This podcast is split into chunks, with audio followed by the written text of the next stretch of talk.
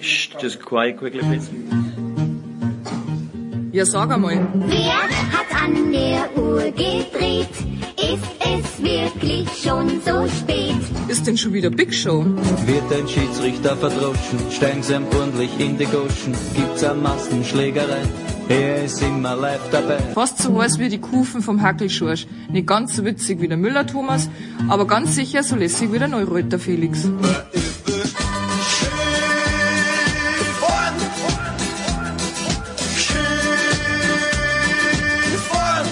Hockt euch hin, vielleicht ein Weißbier oder zwei und auf jeden Fall ein paar Würst. Mit einem gescheiten Senf dazu.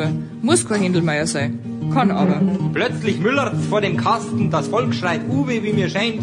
Da schießt der Müller knapp daneben, denn er war ja nicht gemeint. Die Big Show. Jetzt!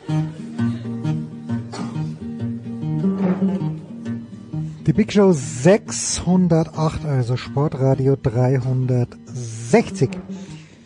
Wie fangen wir an? Mit Fußball fahren wir an. Nicht nur Pokal, aber hauptsächlich Pokal. Es geht los mit zwei Segmenten. Marc Heinrich von der Frankfurter Allgemeinen Zeitung und Thomas Wagner. Natürlich zuerst zur Eintracht und dann sprechen wir schon auch wieder Dortmund Bayern ein kleines bisschen. Der dritte Teil dann mit Guido Schäfer von der Leipziger Volkszeitung. Da geht's um Rasenball in erster Linie. Rasenball heute, Rasenball in der nächsten Saison. Wir schließen an mit Götzi. Gestern Abend wahnsinnig viel los in der Handball-Bundesliga. Vielleicht schon eine kleine Vorentscheidung in der Meisterschaft. Götzi war in Mannheim. Wir sprechen über die anderen Spiele.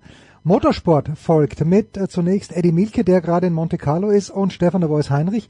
Danach Stefan Ehlen auch noch zur Formel 1. Danach gehen wir in den US-Sport äh, Schmiedi und Heiko Olderb. Äh, wir schauen uns quasi gemeinsam, nicht ganz, aber fast das dritte Drittel zwischen den Edmonton Oilers und den Vegas Golden Knights an und sprechen auch ein paar andere Themen an. Das sind zwei Teile. Dann kommt André Vogt, der große Dre, wo wir über die NBA plaudern und hinten raus noch Tennis mit Moritz Lang und mit Jörg Almaroth. Big Show 608, let's do it!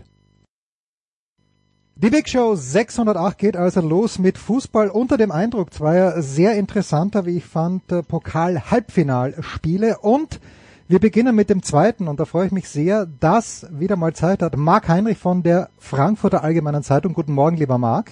Ich grüße dich, guten Tag in die Runde.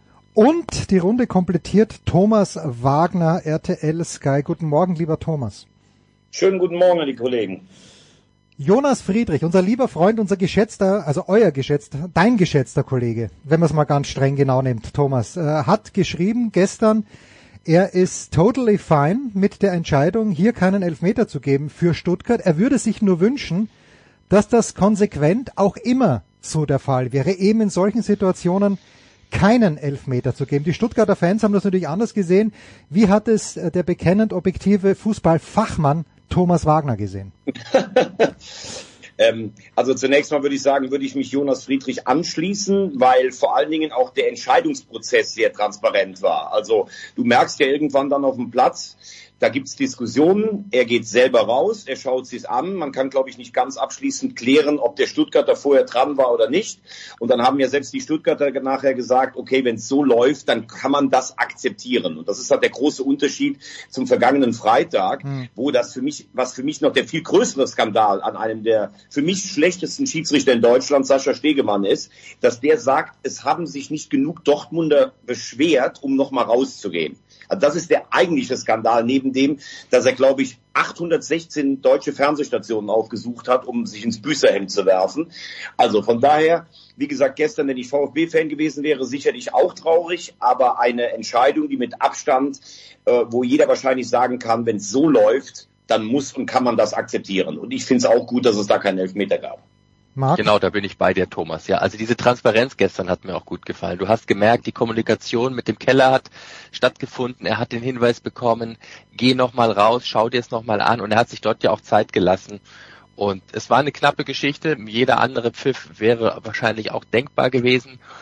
Ähm, aber in der, in der, in der Schnelligkeit, wie der Ball dann auch an die Hand gesprungen ist, von der Seite ich, ich, ich glaube, es war, es war eine Vergrößerung der Körperfläche, kann man so sehen, aber ich, ich, ich, ich bin mir nicht sicher, wenn der Schiedsrichter das direkt gesehen hätte, hätte er es wahrscheinlich auch sofort entscheiden, entschieden. Da aber da war gestern für ihn, das war dann in der Wiederholung zu sehen, da war keine Absicht vorhanden. Hm. Wobei, äh, zu, zur Wahrheit gehört auch, ich sehe es ganz genauso wie du und äh, ich habe früher ähm, äh, als Innenverteidiger kicken dürfen, auch auf einem, sagen wir mal, gewissen Niveau. Und für mich wäre das niemals ein Elfmeter, weil du ja irgendwie auch in einer Bewegung bist. Aber ja. wir müssen leider fairerweise auch festhalten, dass es für solche Sachen dieses Jahr auch schon Elfmeter gab. Für mich übrigens völlig unverständlich. Ja. Wie wichtig, äh, und jetzt, jetzt kommen wir gleich, gleich zum Nebenschauplatz, nämlich die Frankfurter Eintracht. Marc, wie wichtig war, dass dieser Elfmeter nicht gegeben wurde für Oliver Glasner? Ich wurde vor ein paar Tagen gefragt, äh, wo, wo sieht sich denn Oliver, was glaubst du, wo Oliver Glasner Trainer sein wird, worauf ich nicht geantwortet habe? Ich glaube, er sieht sich bei Tottenham, aber da könnte er der Einzige sein. Wo, wie, wie ist die Gemengelage mit Oliver Glasner im Moment? Also der nicht gegebene Elfmeter hat ihm geholfen. Hat ihm zumindest die, die, die Hoffnung gegeben, in diesem Jahr ein sportliches Ziel zu erreichen, das alle von ihm erwarten. Qualifikation für den internationalen Platz. Wird der Elfmeter gepfiffen, steht es mutmaßlich 3-3. Okay, der VfB war in Unterzahl. Was das für die Verlängerung bedeutet hat, wissen wir nicht. Wir haben aber vor ein paar Wochen gesehen, so was der VfB in der Lage ist, gegen Borussia Dortmund auch in Unterzahl. Also, er ist gestern als Sieger vom Platz gegangen. Er ist er ist er war stark angefasst von diesem Erfolg. Man hat es gesehen, wie er den auch zelebriert hat. Er hat ähnliche Gesten gezeigt. Er hat den Diver gemacht vor den Fans, wie vor einem Jahr in Sevilla. Wir dürfen nicht vergessen, vor einem Jahr war das Endspiel in Sevilla. Und es hat sich in der Rückrunde vieles gegen ihn entwickelt, auch gegen Eintracht Frankfurt entwickelt. Und er hat kein Konzept gefunden, die Mannschaft so einzustellen, dass sie in dieser Verunsicherung Halt bekommen hätte.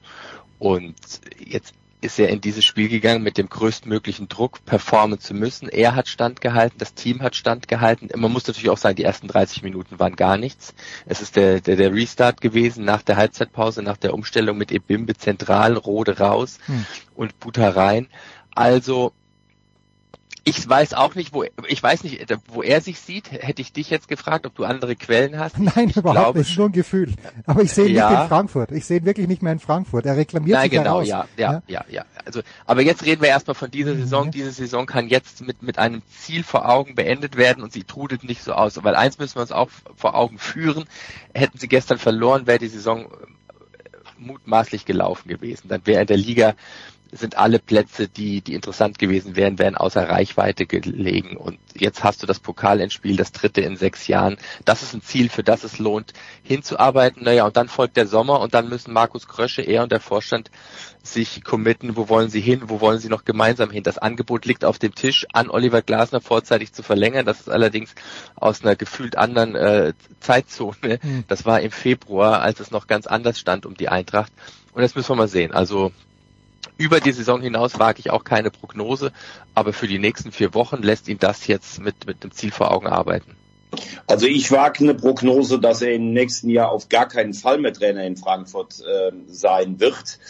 Und ich muss auch ganz ehrlich sagen, ich würde mir das als Verein auch nicht gefallen lassen. Also ähm, Oliver Klaassen hat mit Frankfurt was geschafft, was überragend war, was ich ihm auch bei Amtsantritt nicht zugetraut hätte. Ich habe äh, nach drei oder vier Monaten, Marc, du bist natürlich viel näher dran, aber ich habe letztes Jahr auch, glaube ich, von den 13 Europa League-Spielen der Eintracht 10 oder 11 äh, moderiert und als Reporter begleitet. Also ich bin dann schon auch ein bisschen häufiger da gewesen und beim Saisonstart habe ich gedacht, diese etwas distanzierte Art von Klaasner, die ich aus Wolfsburg kannte, das passt irgendwie nicht so ganz. Also die Eintracht hatte vorher mit Kovac und Hütter so ja schon äh, irgendwie gefühlt Weltmänner an der Linie, die aber auch trotzdem zum Frankfurter Klientel gepasst haben. Und ich kann mich erinnern, irgendwann letztes Jahr im Herbst, nach dem ganz schweren Saisonstart, gab es ja durchaus auch Zweifel an Glasner, der das Ganze immer mit europäischen Siegen übertüncht hat. Dann holt er diesen Europapokal. Ähm, sie stehen auf Platz vier. Du hast gerade von der anderen Zeitzone gesprochen im Winter. Und ich weiß nicht, was dann passiert ist. Ich glaube, der Einzug in die K.O.-Runde der Champions League in der Mannschaft und auch bei ihm ähm, etwas verändert hat. Äh, äh, Titel machen ja etwas mit Menschen. Und ähm, ich glaube, er sieht sich einfach als Trainer, der jedes Jahr regelmäßig unter den Top 8 der Champions League spielen will. Das wird er mit Eintracht Frankfurt sicherlich auf absehbare Zeit nicht erreichen. Und was ich dann aber schlecht finde, und das erinnert mich fatal an seinen Abschied aus Wolfsburg, wenn ich das klar kommuniziere, du am Ende dieser zwei Jahre, glaube ich, habe ich so viel erreicht mit der Eintracht, mehr geht nicht, ich gehe weg, dann kann man das machen. Aber Mhm. gegen alles und jeden Stänkern, schlechte Laune verbreiten, ähm, äh, gegen, äh, gegen die eigene Mannschaft, Qualität kann man nicht trainieren, auch Kröche öffentlich anzählen, damit nachher am Ende vielleicht alle sagen, boah, zum Glück ist der weg, um auch wegzukommen. Das finde ich persönlich eine Art, die mir nicht so gut gefällt. Bei all den überragenden Trainerqualitäten, die er tatsächlich hat. Und ich glaube, wir haben es bei der Eintracht auch auf anderen Ebenen gesehen, was es mit dem Präsidenten gemacht hat, mit dem Vorstandssprecher, mit dem Aufsichtsratsvorsitzenden. Äh, Erfolg in der Dimension, wie die Eintracht die letzten fünf, sechs Jahre hatte, den musst du natürlich, damit musst du natürlich auch umgehen können. Und ich glaube, in der einen oder anderen Konstellation hat der ein oder andere da ein bisschen ein Problem mit. Vollkommen richtig. Also das früher hat jetzt auch gezeigt, das sind einfach Wachstumsschmerzen auch gewesen. Das ist zu schnell nach oben geschossen und auch die, die Erwartungshaltung ist überbordend gewesen. Ähm, man hat ja in den letzten Tagen, nachdem sich Axel Hellmann dazu geäußert hat, bei der Eintracht zu bleiben, auch schon gesehen, welche Allianzen er in seinen öffentlichen Äußerungen eingeht. Er hat ganz klar Markus Krösche den Rücken gestärkt und in der, in der unterschiedlichen Sichtweise des Teams zwischen Markus Krösche und, und, und Oliver Glasner, du hast es gerade angesprochen, das ist so oft deutlich geworden, ähm, wenn ein Markus Krösche sagt, das Potenzial in der Mannschaft muss gehoben werden, ich sehe die Qualität nicht auf dem Platz, dann ist das ja ein ganz klarer Hinweis, an wen, wer hat es zu verantworten, dass er das nicht sieht, das ist der Trainer. Und wenn der Trainer sich dann hinstellt nach dem Spiel gegen Augsburg, wo er wirklich niedergeschlagen wirkte und auch einräumt, die Mannschaft in Phasen nicht erreicht zu haben und nicht für Selbstbewusstsein bei den Spielern zu sorgen. Und wenn er dann sagt, ich könnte jetzt äh, Gründe aufzählen, warum es so ist, das wird mir aber von, von manchen als Alibis ausgelegt und als Ausreden, dann war das auch gleich wieder der Hinweis an Markus Krösche zurück. Also zwischen den beiden, da ist ähm, kein kein so belastbares Vertrauensverhältnis aktuell vorhanden, von dem ich sagen würde, das trägt über das Pokal ins Spiel hinaus und ja, man kann vielleicht so weit gehen, so wie du das gemacht hast und sagen, er ist definitiv nächstes Jahr kein Trainer mehr. Ich glaube, Erfolg ist das beste, das beste Heilmittel. Wer weiß, was es bedeutet, wenn sie sich im Pokal nochmal zu einer, zu einer Heldenleistung aufraffen und wieder den Pokal gewinnen sollten. Aber es ist wahrscheinlich nicht zu, zu viel rein interpretiert, wenn man sagt, äh, Oliver Glasner könnte nächstes Jahr nicht mehr Trainer bei Eintracht Frankfurt sein. Nee, nächste Saison, nächste Saison, nach dem 30.06. Zwei Fragen dazu noch. Äh, Und ich, ich, äh, Thomas, fang du gerne an. Ich habe sie in Dortmund gesehen und Dortmund gewinnt dieses Spiel haushoch und das hat nicht, also in meiner, in meiner Wahrnehmung nicht den Spielverlauf wiedergespiegelt, überhaupt nicht. Dortmund jeder Schuss ein Treffer, Frankfurt jeder Schuss von Kobel abgewehrt oder abgefälscht ins Aus. Es ist halt auch überhaupt kein Spielglück da gewesen in den letzten Wochen für die Frankfurter. Oder ist das wieder mal meine billige Ausrede, wo ich mich immer auf Spielglück versuche rauszuholen? Nein, ja, aber das ist ja, je länger ich mich mit dem äh, Faszinosum Fußball beschäftige, umso mehr kommt bei mir immer dieser Faktor, dass es wirklich auch an, an, an Spielglück, an Phasenglück liegt. Äh, früher hat man immer die Torchancen gegeneinander aufgerechnet. Klar ist es auch eine Qualität, wenn du Tore machst. Aber natürlich war das kein 4 zu 0 Sieg für Borussia Dortmund. Aber wenn du bei Dortmund bleibst, kannst du dir auch am letzten Freitag sagen, jetzt sagen alle, ja, an einem Elfmeter sich nur aufzu, in Bochum musst du halt so gewinnen. Dortmund war die klar überlegene Mannschaft. Trotzdem hast du am Ende natürlich auch recht, wenn du sagst, Bochum hat sich mit viel Leidenschaft diesen Punkt erkämpft. Ähm, aber dafür hat die Eintracht natürlich auch in den vergangenen Jahren, wenn wir mal absehen vom unglücklich verlorenen Halbfinale an der Stamford Bridge, als sie die bessere Mannschaft waren, natürlich oft auch diese Ja, Spielglück zu ihren Gunsten gezwungen. Das gehört ja auch zur Wahrheit dazu. Und ähm, dann, glaube ich, muss sich auch jetzt niemand über mangelndes Spielglück äh, beschweren. Für mich bleibt das Rätsel. Ich hatte eigentlich gedacht, dass Oliver Glasner ähm, weil er ja auch lockerer geworden ist. Er war dann feiern auch mit den Fans. Man hat ihn auf Mallorca gesehen und alles so. Ich habe gedacht, das ist ein Trainer, der ein bisschen was vielleicht entwickeln will und die Eintracht dahin führen, dass du in fünf Jahren vielleicht zweimal Champions League spielst und einmal in die K.O.-Runde kommst. Dass du also praktisch dieses Fundament, was ja eigentlich viel zu schnell gegossen wurde, dass du das jetzt mal ein bisschen stärken kannst. Ich glaube, er sieht sich als Trainer der Top 10, äh, Top 10 in Europa. Das wird die Eintracht so schnell nicht leisten können und deshalb will er weg. Auch das ist legitim, aber dann bitte auf eine andere Art und Weise als das, wie es im Moment geschieht. Das sage ich bei aller persönlichen Wertschätzung, die ich für ihn auch bei Moderationsgesprächen habe. Eine Frage noch zur Eintracht. Das lassen wir jetzt einfach mal so stehen von Thomas. Aber äh, hier in München ist ja die größte Aufregung besteht darin, Marc, wer denn im kommenden Jahr den Lewandowski geben soll, nachdem ein Jahr ohne Lewandowski nicht gut gelaufen ist. Und wenn ich mir Ronald Kolumuani ansehe, der offenbar jetzt der Favorit ist, ich habe keine Sekunde dran geglaubt, dass Harry Kane auch nur eine halbe Sekunde überlegt, nach München zu kommen. Warum sollte er? Ähm, und ich schaue mir den Kolumuani an die letzten Wochen und ich weiß nicht, ob er die Lösung ist. Ist, könnte er die Lösung sein? Für die Bayern. Oder bleibt er vielleicht sogar noch ein Jahr in Frankfurt, weil er sich sagt, okay, eine Stufe höher, so weit bin ich noch nicht.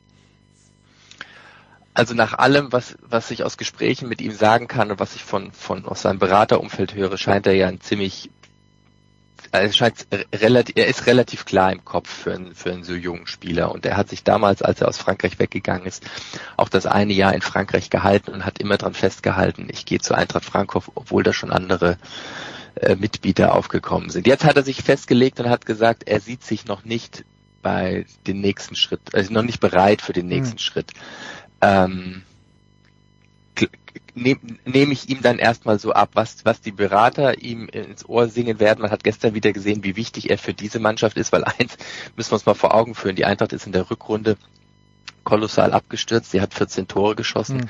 Das ist die zweitschlechteste Offensive. Davon hat sieben Tore Kolumuani gemacht. Wenn man die Tore auch noch abziehen würde, dann äh, wird's richtig ungemütlich in der Liga. Also er hat seinen Wert, er hat seine Klasse, er hat bestimmt Ansprüche geweckt, aber ich, ich bin mir nicht so sicher, ob, ob, ob ein, ein, ein, ein, ein herausragender Eintrachtstürmer in das Beuteschema vom FC Bayern München passt.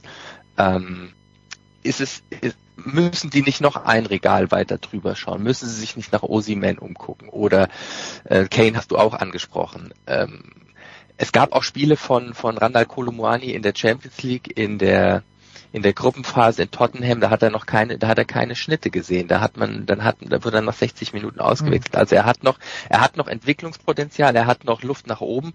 Und ob das der Spieler ist, den die Bayern wollen und das dann entwickeln wollen mit ihm zusammen, stelle ich mal in Zweifel nach dem, nach der Transferbilanz und nach den Erwartungen, die bei den Münchnern sonst auch immer geweckt werden.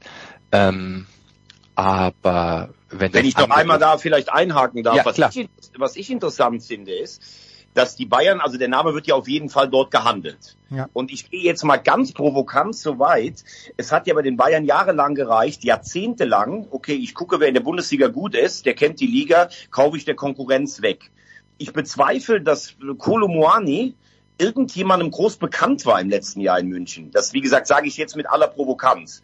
Die Eintracht hat ihn entdeckt, hat ihn ablösefrei bekommen und jetzt plötzlich, oh, das ist ja ein guter Spieler. Ich meine, man hätte sich ja vielleicht vorher auch mal um den bemühen können. Aber ich bin beim Kollegen, ob Kolo Moani genau der Mann ist, der Lewandowski ersetzen kann, also diesen echten Neuner, den mhm. sie brauchen, das glaube ich vom Spielerprofil nicht. Ich halte Kolo Moani, ich habe ihn auch bei der WM ähm, live in Katar gesehen, für einen Spieler, der bald absolute Weltklasse verkörpern wird. Aber vom Profil her könnte das ähnlich schief laufen wie bei Manet, also da ist es ja fast schon dramatisch, weil man mit ihm etwas anderes verbinden würde, als letztlich seine Position hergibt. Und deshalb glaube ich auch, dass es eher auf Ossiman oder ein Angebot an Harry Kane, da bin ich übrigens bei dir, Jens, das kann ich mir beim besten Willen nicht vorstellen, weil die Bundesliga, glaube ich, für Ausländer die langweiligste Liga Europas ist.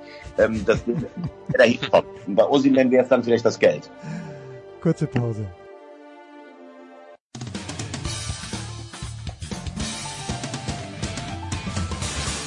Hallo, hier ist Ruud Kroon, Ihre Sportradio 360.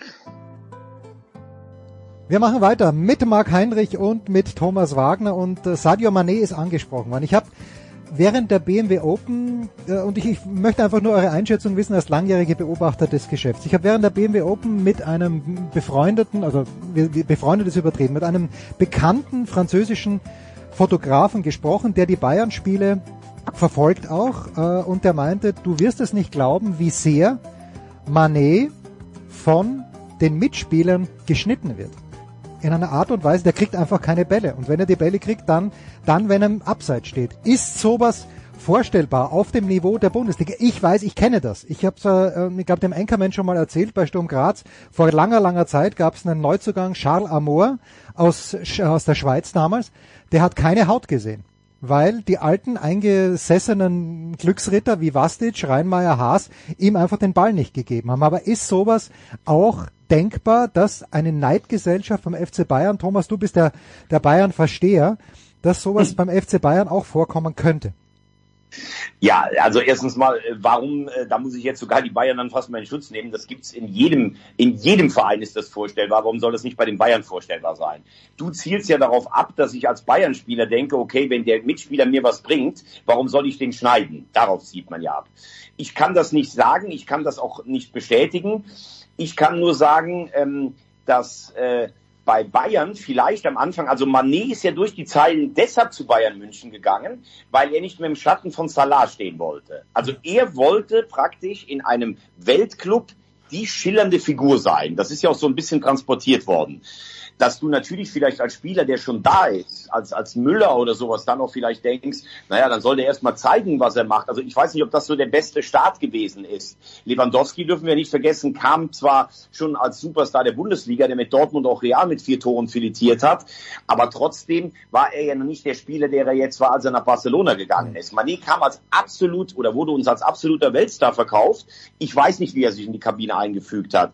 Es gibt ja auch sehr viele unterschiedliche Bilder über Mané. Einerseits der wirklich sozial denkende, intelligente, charakterstarke Typ, der aber in Liverpool auch in der Kabine zwei Mannschaftskameraden wohl mal an den Hals wollte oder sowas. Also wie die ähnlich wie die Situation mit Sané.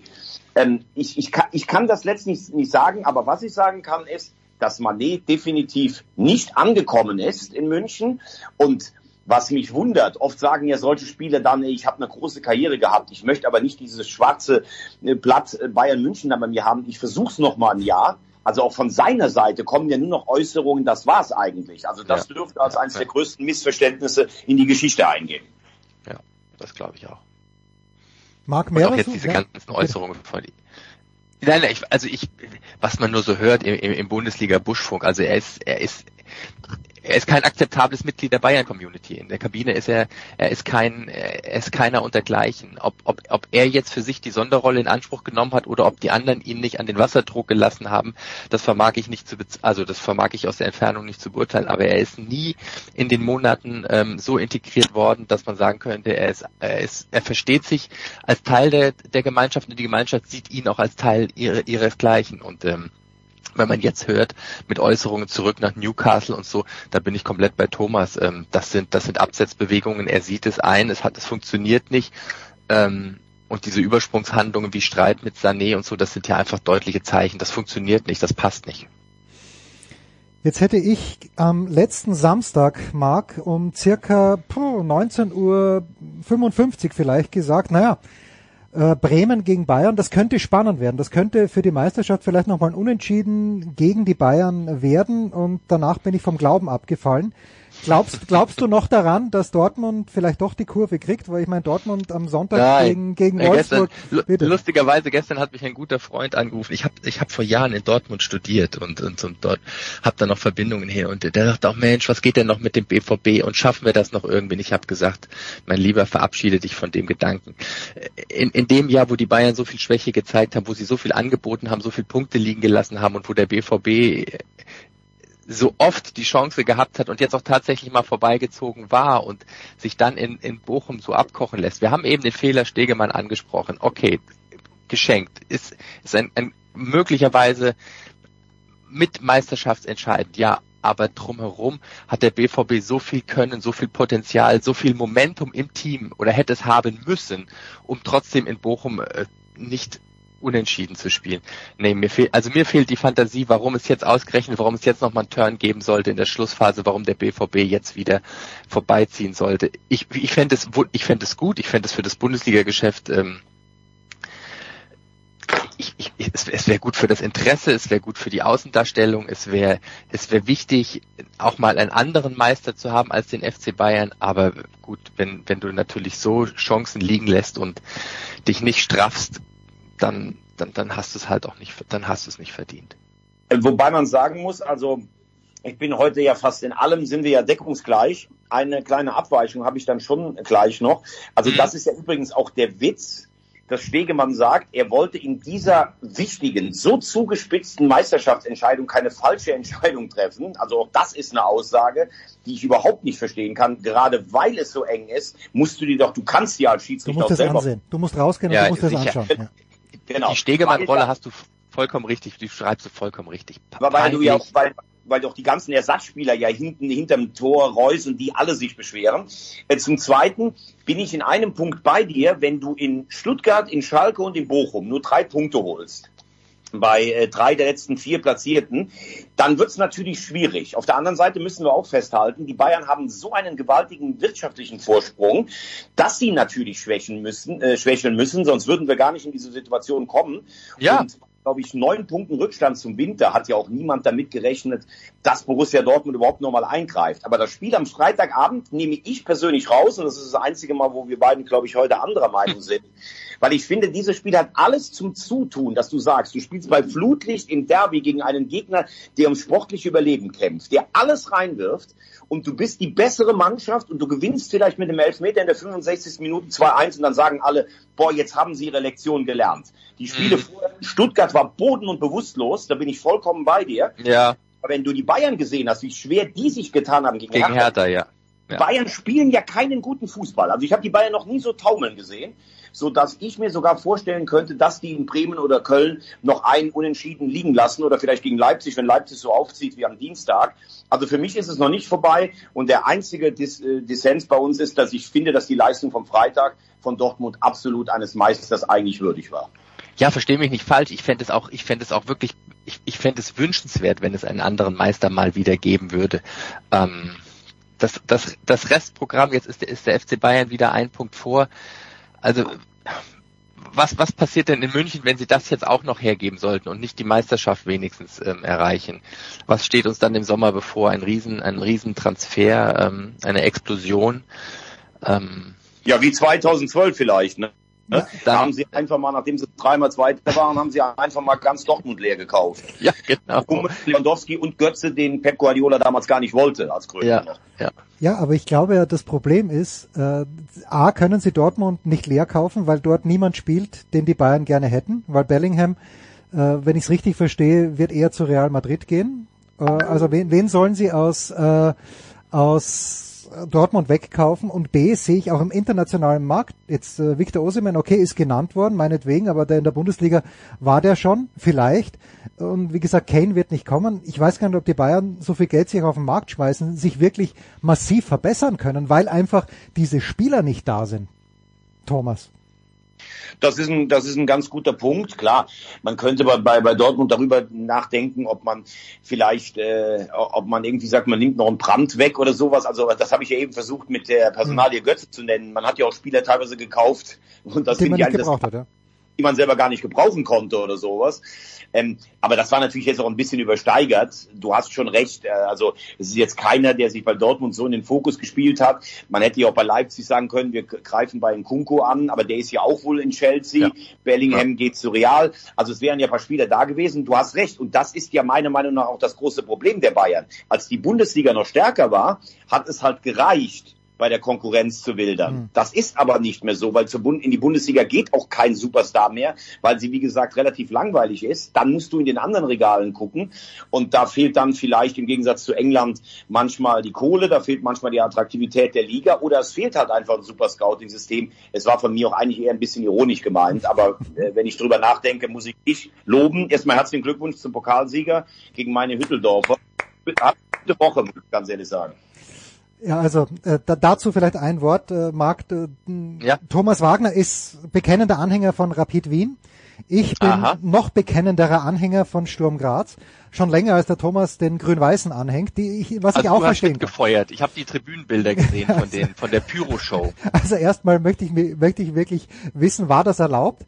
Und wenn nicht, wer, wenn nicht, wer hat den Ordnerdienst in Klagenfurt bestochen, dass die Leute diese Dinge mit reingebracht haben? ist mal das Erste. Und dann, es war unheimlich schwierig, also ich habe keinen Stream gefunden, wo ich es mir anschauen konnte und sehe dann auf YouTube nur eine Zusammenfassung, die aber der SK Sturm reinstellt. Und wenn du diese Zusammenfassung siehst, Thomas, dann wunderst du dich, warum dieses Spiel nicht 8 zu 0 für Sturm ausgegangen ist, weil man sieht nur Chancen von Sturm und das waren große Chancen.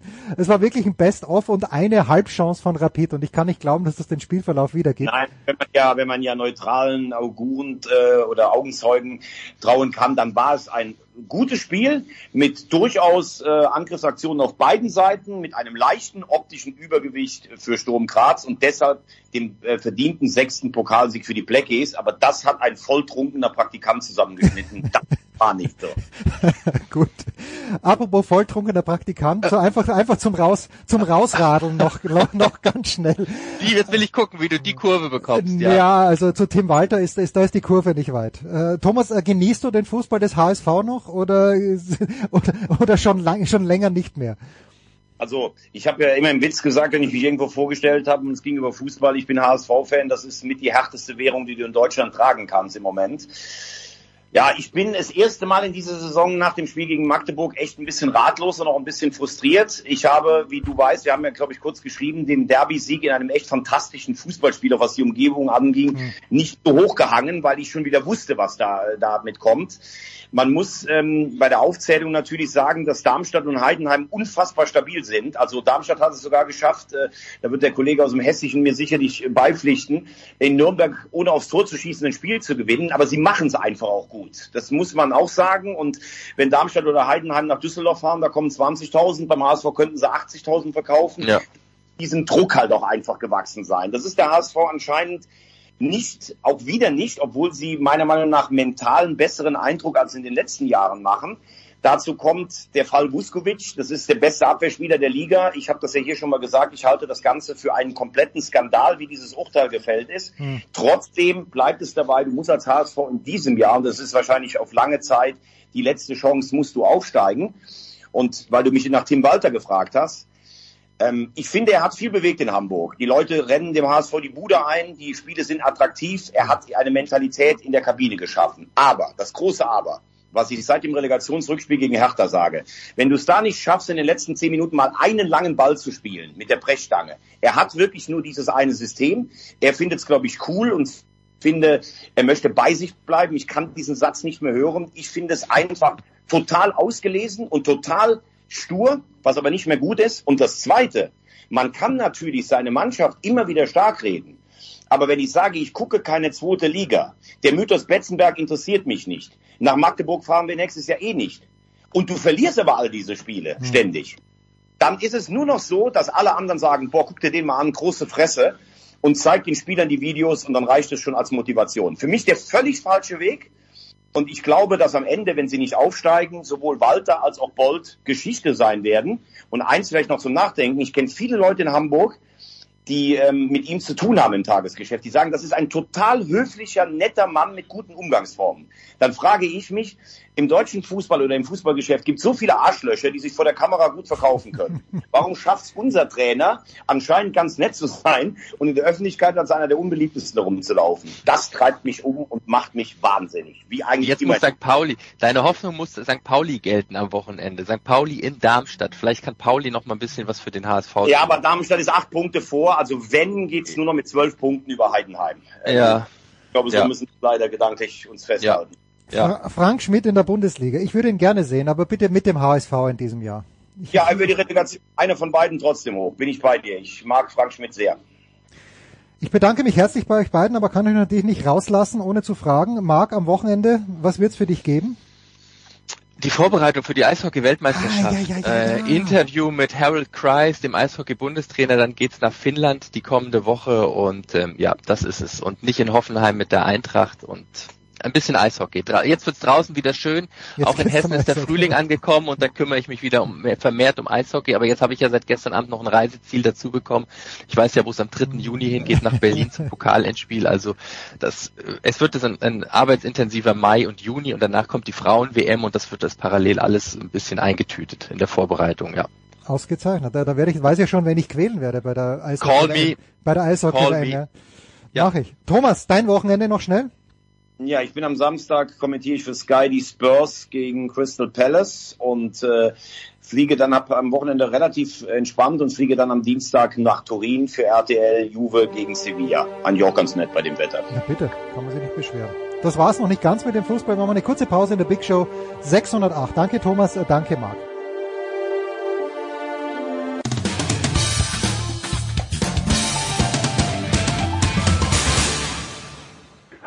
Spricht Thorsten Leidenhardt, Headcoach von Ratiofarm Ulm und Sie hören Sportradio 360. Ja, okay. Big Show 608, das war's. Wie gesagt, noch nicht mit dem Fußball, wir machen weiter mit äh, Guido Schäfer, der wieder zurück ist in Leipzig, oder Guido? Warst du am Dienstag in Freiburg? Nee, ich bin momentan nicht transportfähig. Ich hatte leider eine Handoperation, habe mir das im Fernsehen an, angeguckt und äh, ja, ein, äh, ein wunderbarer TV-Abend aus Leipziger Sicht. Denkst du, dass die Leipziger Spieler ein kleines bisschen erschrocken waren, dass sie so viel Platz bekommen haben von den Freiburgern? Ach Jens, das ist immer schwierig. Ähm, hm. äh, es wurde ja danach diskutiert, ob Marco Rose den Christian Streich überrascht hat mit seiner Viererkette, mit der offensive Herangehensweise, mit den vier offensiven Superstars. Ich weiß das nicht. Der, der Streich ist ja nicht doof. Der hat die Aufstellung gesehen. Der wusste, was auf äh, sein Team zukommt.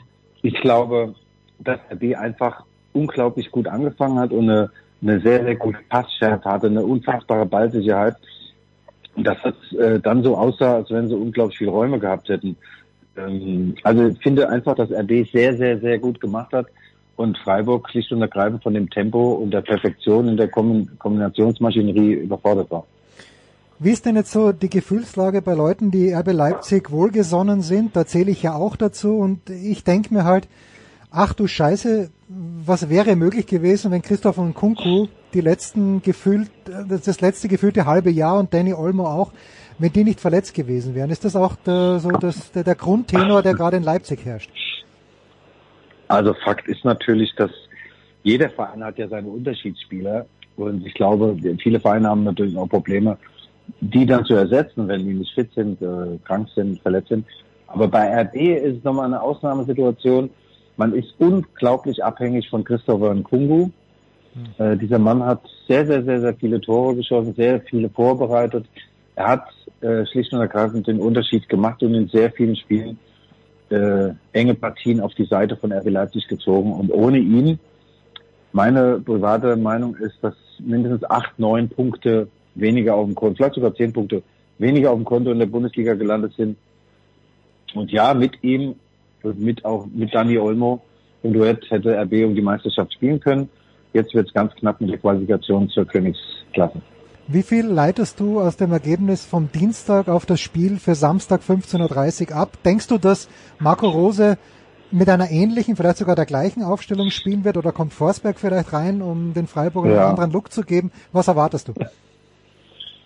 Also normalerweise muss er diese Mannschaft ähm, wieder aufstellen ähm, und hoffen, dass sie ähnlich gut funktioniert, die Mannschaft. Ich glaube aber in heutigen Zeiten spricht ja auch die Sportmedizin mit, da gibt's dann Belastungssteuerung und irgendwelche Ärzte stellen dann anhand von Bluttests fest, dass äh, bei den Spieler XY hinten links am Sonntagmittag oder Samstagmittag der Muskel zumacht. Insofern kann ich mir vorstellen, dass vielleicht Emil Forsberg reinrückt ins Team, ja, vielleicht auch Kevin Campbell. Ähm, aber sowas, so ein Spiel macht natürlich etwas äh, mit beiden Mannschaften. Äh, RB äh, geht natürlich mit einem schöneren Gefühl in diese Partie als der SC Freiburg, aber die werden wild sein, die werden bissig sein, giftig sein, kratzen, beißen, spucken die Freiburger. Und äh, es geht natürlich nicht 5-1 aus am Wochenende. Aber ich glaube an einen knappen Leipziger Erfolg. Das muss drin sein mit dieser Mannschaft. Auch bei dieser Konstellation. Freiburg hat zwei Punkte in der Bundesliga mehr gesammelt als RB Leipzig. Da kann man nur den Hut ziehen. Da hat sehr, sehr vieles funktioniert bei in Freiburg und bei äh, RB Leipzig eben nicht. So, äh, du hast Christopher Kunko als, Aus, äh, als Ausnahme, als Unterschiedsspieler ausgemacht. Jetzt hast du mir ja schon vor Monaten gesagt, dass es eigentlich fix ist, dass er zu Chelsea geht. Mir sagen natürlich äh, auch die England-Experten, was will er dort eigentlich? Chelsea hat gefühlt acht Spieler, die genau auf seiner Position spielen, wo ein Kunku vielleicht um eineinhalb Prozent besser ist. Aber ist das absolut fix, dass ein Kunku in der kommenden Saison bei Chelsea spielt? Ja, ja, ja, ja, ja. Das ist fix. Diese Verträge sind schon vor längerer Zeit äh, gegengezeichnet worden. Das ist alles fixiert, was auch an Ablöse fließt. Und naja, der Christo wusste ja nicht äh, zu dem Zeitpunkt, als er unterschrieben hat, was da in Chelsea alles passiert. Damals war das noch ein ambitionierter Verein, der um die Champions League mitspielt, um die Quali mitspielt. Äh, der äh, Glaube war damals Thomas Tuchel noch Trainer, der einen tollen Trainer hatte, Mhm. ein Verein, der eine Strategie hatte. Und das ist ja alles über Bord gegangen. Ne? Ähm, Besitzerwechsel, dies und das, Tuchel weg. Ähm, die kaufen halb, die halbe Welt leer. Und ich glaube, wenn der Christo ähm, sich nochmal neu entscheiden könnte, würde er überall hingehen, nur nicht zu äh, Chelsea London. Aber auf der anderen Seite sichert er sein Leben äh, mit diesem Vertrag äh, für alle Zeiten ab. Er verdient unfassbar viel Geld. Mhm. Und dann muss das auch mal hinwegtrösten über ein paar Dinge, die vielleicht nicht so toll sind. Und ein Christo und Kungu in Topform spielt in jeder Mannschaft der Welt. Okay, nächste Baustelle. Barcelona hat keine Kohle, will aber nicht nur Lionel Messi zurückholen, sondern möchte sich auch die Dienste von Danny Olmo sichern. Wird das, wird das der Fall sein? Was denkst du? Als der Julian Nagelsmann noch Bayern-Trainer war, hat er einen sehr schlauen Satz gesagt. Er sagte, eins verstehe ich nicht im Weltfußball. Barcelona ist pleite und geht einkaufen und greift dabei ins obere Fach. Also mir ist es auch schleierhaft, wie das funktioniert, ähm, wie die, äh, trotzdem sie offenkundig pleite sind, solche Spieler verpflichten, solche Spieler bezahlen vor allem. Ähm, Dani Olmo hat dort in der Jugendakademie das Fußballspielen gelernt äh, in Barcelona, ist dann äh, nach Zagreb gegangen und er möchte gerne zurück in den Schoß der Barca-Familie. Das ist so. Ähm, allerdings ähm, würde RB das sehr ungern sehen, dass er ins letzte Vertragsjahr jetzt geht, der Dani Olmo bei RB Leipzig, weil dann würde er 2024 ablösefrei zu Barcelona wechseln. Also der Königsweg ist eigentlich, dass er jetzt seinen Vertrag verlängert und äh, mit einer Ausstiegsklausel für Barcelona und dass er dann im nächsten Jahr äh, dann zu Barcelona wechselt und dann äh, eine Ablöse fällig wird. Allerdings weiß ich nicht, ob die internen Barca und die Olmo-Partei sich schon darauf verständigt haben und sagen, komm, pass mal auf, mein Lieber, du kommst 2024 zu uns Ablöse frei, wir überschütten dich mit Begrüßungsgeld. Ich weiß das nicht. Der Max Eberl sagt, äh, er vernimmt sehr, sehr positive Signale und ähm, ich schätze es mal so ein, so 75 zu 25, dass Dani Olmo hier verlängert. Okay. So. Ja. Weg ist, weg ist Conny Leimer, der mir auch sehr gut gefallen hat am Dienstag. Äh, Ja. Muss man wirklich sagen, leider, der geht zu den Bayern, wo er jetzt einen guten Trainer mit äh, Thomas Tuchel bekommt. Ähm, und als Ersatz, äh, ich, ich, ich schaue dem österreichischen Fußball ja auch zu. Also Nikolaus Seiwald und Benjamin Scheschko, gute, Ja. Fuß, gute Fußballspieler, nicht gut genug für die Bundesliga. Also zumindest, sagen wir so, nicht gut genug, um RB Leipzig wirklich besser zu machen. Wird, Oh. wird Leipzig, ja, also ich, ich mag beide. Das heißt, Scheschko, ähm, den, den brauche ich jetzt nicht so sehr, wie ich den Seiwald für die österreichische Nationalmannschaft brauche. Gut, ja, es sind gut, aber es sind nicht so gut wie Xaver Schlager, der Seiwald zum Beispiel und Scheschko Ja. vorne stelle ich mir schwierig vor. Wie, wie groß wird die Offensive, die Transferoffensive der Leipziger sein im Sommer? Mm, Ja, also was ich von diesen beiden Spielern gehört habe, äh, unterscheidet sich ein bisschen von deinen Beobachtungen. Also, Okay, gut. Der Ralf, der Ralf Rangnick schwärmt sehr. Ähm, naja, das will man abwarten, was die, die steigern sich natürlich auch äh, in der Bundesliga. Man wächst an seinen Aufgaben. Also ich halte viel von den beiden. Ich kenne sie nicht so genau, da bist du vielleicht mehr dran. Ja, ähm, die werden Einfluss machen müssen, die Leipziger, das ist ja völlig klar. Sie haben jetzt heute gerade einen Torwart, äh, das habe ich zumindest äh, weltexklusiv verkündet, einen Torwart verpflichtet, Leopold Zingerle aus aus Hört sich Schweizer Wo kommt der eigentlich her? Paderborn, nee, Pader, Ah, okay. Paderborn. Äh, der ist Zweitligatorwart da. Er wird aber nur die Nummer drei sein als Backup hinter Gulaschi und Platzig. Ja, die müssen einiges tun, klar. Ähm, aber ähm, wenn sie denn ähm, wirklich groß einkaufen gehen wollen, müssen sie vielleicht auch mehr Spieler verkaufen als nur den Kungu. Mhm. Er ist ja bisher der Einzige, der Geld bringt, so 50, 60 Millionen Euro. Ähm, vielleicht muss man doch noch mal dieses Thema Guardiol, Josko Guardiol aufmachen. Der ist sehr nachgefragt weltweit. Für den kannst du 80, 90 Millionen Euro generieren. Und ich bin mir sicher, dass Max Eberl und Ruben Schröder und Marco Rose diverse Spieler in der Pipeline haben. Und äh, ich glaube allerdings auch, dass tatsächlich viele Spieler erstmal abwarten, wohin die Reise geht. Also zu einem Verein, der in der Europa League spielt, äh, würde ich jetzt als Superspieler auch nicht unbedingt wechseln wollen. Äh, also sie müssen schon irgendwie versuchen, relativ zeitnah die Champions League klar zu machen. Und dann hat man bessere Chancen bei den Spielern, die jetzt da sind, und bei den Spielern, die vielleicht dazustoßen sollen. Wäre es, äh, ja, also was, was würde das mit dem Verein machen, wenn die Champions League verpasst werden sollte? Gar nichts oder doch einiges? Oh, naja, das ist, ja, das ist schon, das hat nicht nur mit Geld zu tun, das hat was mit Strahlkraft zu tun, mit Renommee zu tun, auch mit einer Entwicklung insgesamt, mit diesem berühmten organischen Wachstum. Also, ja, es bricht jetzt dann nicht alles zusammen, aber es wäre schon, sag mal, ein Rückschritt, eine Delle in der Dose, klar. Wenn du mit dem Kader, der der teuerste in der RB-Geschichte ist, die Champions League verpasst. Sie sind, was äh, Kaderkosten angeht, auf Platz drei hinter Dortmund und Bayern, also Bayern und Dortmund. Und das rechtfertigt dann natürlich auch einen Anspruch auf einen Platz unter den ersten vier. Mhm. Wenn Union und Freiburg vor RB steht, dann ist dort fundamental gut gearbeitet worden und äh, in Leipzig ganz schlecht gearbeitet worden. So kann man das auch runterbrechen. Unabhängig von Verletzungen, äh, Unterschiedsspielern.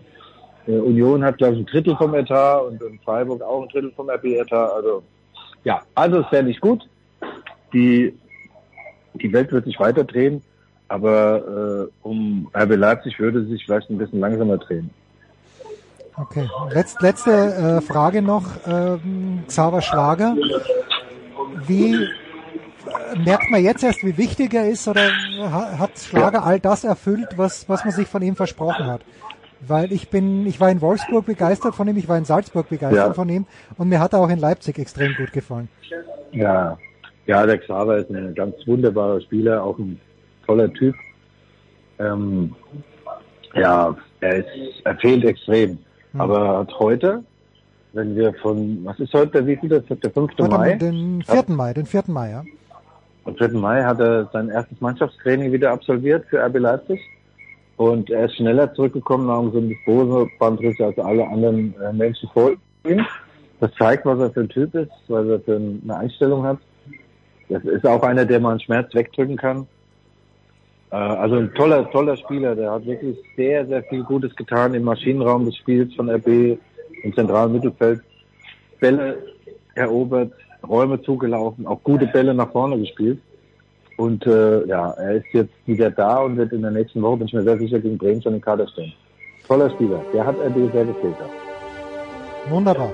Dann schauen wir mal an diesem Wochenende. Samstag 15.30 Uhr, also die Neuauflage von Freiburg gegen RB Leipzig. Wir wünschen dir, Guido, ich wünsche dir gute Besserung in der Big Show 608. Ja, danke. Dann machen wir eine kurze Pause. Hi, hier ist Philipp Kohlschreiber und ihr hört Sportradio 360.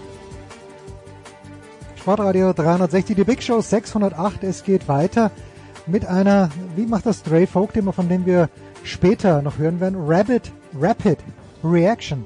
Mit Markus Götz, es geht um Handball. Servus Götzi. Ich grüße dich. Bitte erklär dich. Rapid. Naja, wir, wir, müssen ein, wir, wir müssen einfach äh, ganz, ganz rapide auf das reagieren, was da gestern Abend in der Liquimoli Handball-Bundesliga los war. Äh, und die erste Frage, die ich an dich habe, kannst du dich noch an den Tennisspieler, natürlich kannst du dich, aber ich frage dich trotzdem an den Tennisspieler Michael Perchenfors erinnern? Selbstverständlich, selbstverständlich. Der hat äh, Boris Becker eine üble Niederlage einst in Paris äh, zugefügt. Michael Pernfors war in Paris sogar im Finale. Ich habe jetzt nicht nachgeschaut, aber es könnte 91 gewesen sein, gegen Ivan Lendl leider chancenlos. Und da hat er gegen Becker im Halbfinale gespielt, oder? Ja, Oder vielleicht früher, früher, muss früher gewesen sein. Ich glaube, Becker war nur einmal im Halbfinale oder zweimal, einmal hat er gegen Wielander verloren. Ist egal. Aber jedenfalls, dieser Michael Pernfors hat gegen Jimmy Connors in Wimbledon mal 6-1, 6-1, 4-1 geführt. 4-1 geführt und noch verloren. Ich weiß genau, welches Spiel du meinst. Gestern haben die Füchse Berlin 9 zu 3 geführt in Stuttgart. Kretsche hat mit Schmiso gemeinsam die Konferenz kommentiert und ich weiß nicht, wie er es gemacht hat, aber Kretsche hat fünf andere Spiele auch noch mit dem rechten Auge im Blick gehabt, aber das linke Auge ist ihm, glaube ich, eingeschlafen, weil die Füchse so eingegangen sind und sich, ich lehne mich aus dem Fenster, aus dem Meisterschaftskampf verabschiedet haben gestern mit dieser dämlichen Niederlage, Götzi. Wie konnte es so weit kommen? Ich weiß nicht, wie viel du gesehen hast. Du, ich habe parallel in Mannheim gesessen und habe das äh, Löwenspiel gegen Kiel kommentiert. Ja, ja Da dazu kommen wir natürlich gleich. Ja, ja. Da war es da, da war's relativ schwierig zu verfolgen. was die Füchse da fabrizieren. Ergebnistechnisch haben wir das schon mitbekommen und ich habe natürlich dann auch äh, verwundert äh, den Ticker nochmal im, im, im Nachklang mir angeguckt und da gab es tatsächlich einen 8-0-Lauf, einen 8-0-Lauf für den TVB Stuttgart und tatsächlich einen 8-0-Lauf, das, das kommt schon mal vor, aber jetzt nicht, nicht in jedem Spiel und das erwartest ja. du natürlich nicht äh, zugunsten des TVB Stuttgart gegen die Füchse in so einem wichtigen Spiel. Die Füchse äh, sind da irgendwie auseinandergebrochen. Zu den Ursachen kann ich dir wenig sagen, weil ich, wie gesagt, gestern andersweitig äh, mit Handball beschäftigt war. Ja, also ich, ich weiß also was, dann auch aber, aber weißt du, ich meine klar, Drucks, schwer verletzt, Achillessehne gerissen bei der Nationalmannschaft, Ja. Milosavljev verletzt, Viktor Kireev hat wohl ganz früh eine rote Karte ja, gekriegt. mit Recht, mit Recht, ja. Das muss man Weil er leider ja, sagen. Ja. ähm, ich habe es nur gelesen, er, er, er kommt raus beim Gegenstoß und dann gibt's den Zusammenprall. Du hast da ja als Torhüter die totale Verantwortung, Mhm. äh, wenn es zum Zusammenprall kommt, weil die der angreifende Spieler, der, der schaut ja nach hinten und, und wartet auf den Ball und dann, wie gesagt, muss der Torhüter äh, schauen, dass, dass es da keinen Körperkontakt gibt. So, dann gab's da eine rote Karte. Da fragst du ihn natürlich auch, der muss ja ganz genau wissen, äh, wie die Situation ist. Milosavljev ist nicht da, er hat eine Riesenverantwortung. Ja. Boah, und geht so, ich habe es nicht gesehen, aber äh, allein die, äh, die Thematik äh, stellt dir natürlich schon die Frage, was macht er da? Äh, ja, und, und was dann äh, im Detail passiert ist, kann ich dir nicht sagen, aber Ja, es gab Ja. auch noch, es gab auch spät noch eine zweite rote schon auch Karte. sagen. Ja. Schon, oder? Das, das ist schon, schon mühsam. weil ich glaube, entscheidendes, äh, das entscheidende Thema, weil du es ja gerade angesprochen hast, für dich haben sie sich aus dem Meisterrennen verabschiedet. Klar, jetzt haben sie zwei Punkte Rückstand und die schlechtere Tordifferenz. Magdeburg ähm, ähm, ist, ist ja auch noch mit dabei. Kann schon sein, kann schon sein. Noch nicht, noch nicht äh, final, aber wird jetzt brutal schwer für die Füchse, klar. Ja, es gab noch eine zweite rote Karte, wo sich äh, alle Beteiligten, also auch Kretsche und Schmiso, einig waren, dass das keine war. Sieben Meter. Der Torwart wurde nicht direkt im Gesicht getroffen, sondern der Ball ist abgeprallt von, ja, vom Oberarm dann ins Gesicht. Trotzdem rote Karte. Der Berliner hat sich jetzt auch gar nicht so sehr beschwert, ehrlicherweise. Und man hat es auch nicht, wahrscheinlich gibt es auch keine Möglichkeit, sich das dann nochmal anzuschauen, aber das war keine rote Karte und die Füchse sind dann halt nicht mehr zurückgekommen. Und weil du Magdeburg ansprichst, Erlangen hatte davor ja eine Wahnsinnsbilanz, glaube ich, in diesem Jahr, wenn ich es richtig verstanden habe, einmal unentschieden, sonst alles gewonnen in der Bundesliga und Magdeburg fährt da drüber wie ein, wie ein D-Zug. Das war, war beeindruckend.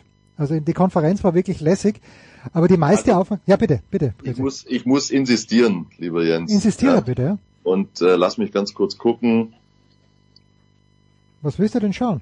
Also das habe also ich gestern gehört. Erlangen hat natürlich nicht alles gewonnen bis dahin im Jahr 2023. Zu Hause, zu Hause wohlgemerkt. Ah, zu Hause. Du sprichst von zu Hause. Ja, nein, ja nein, aber pass auf, pass auf zum HC Erlangen.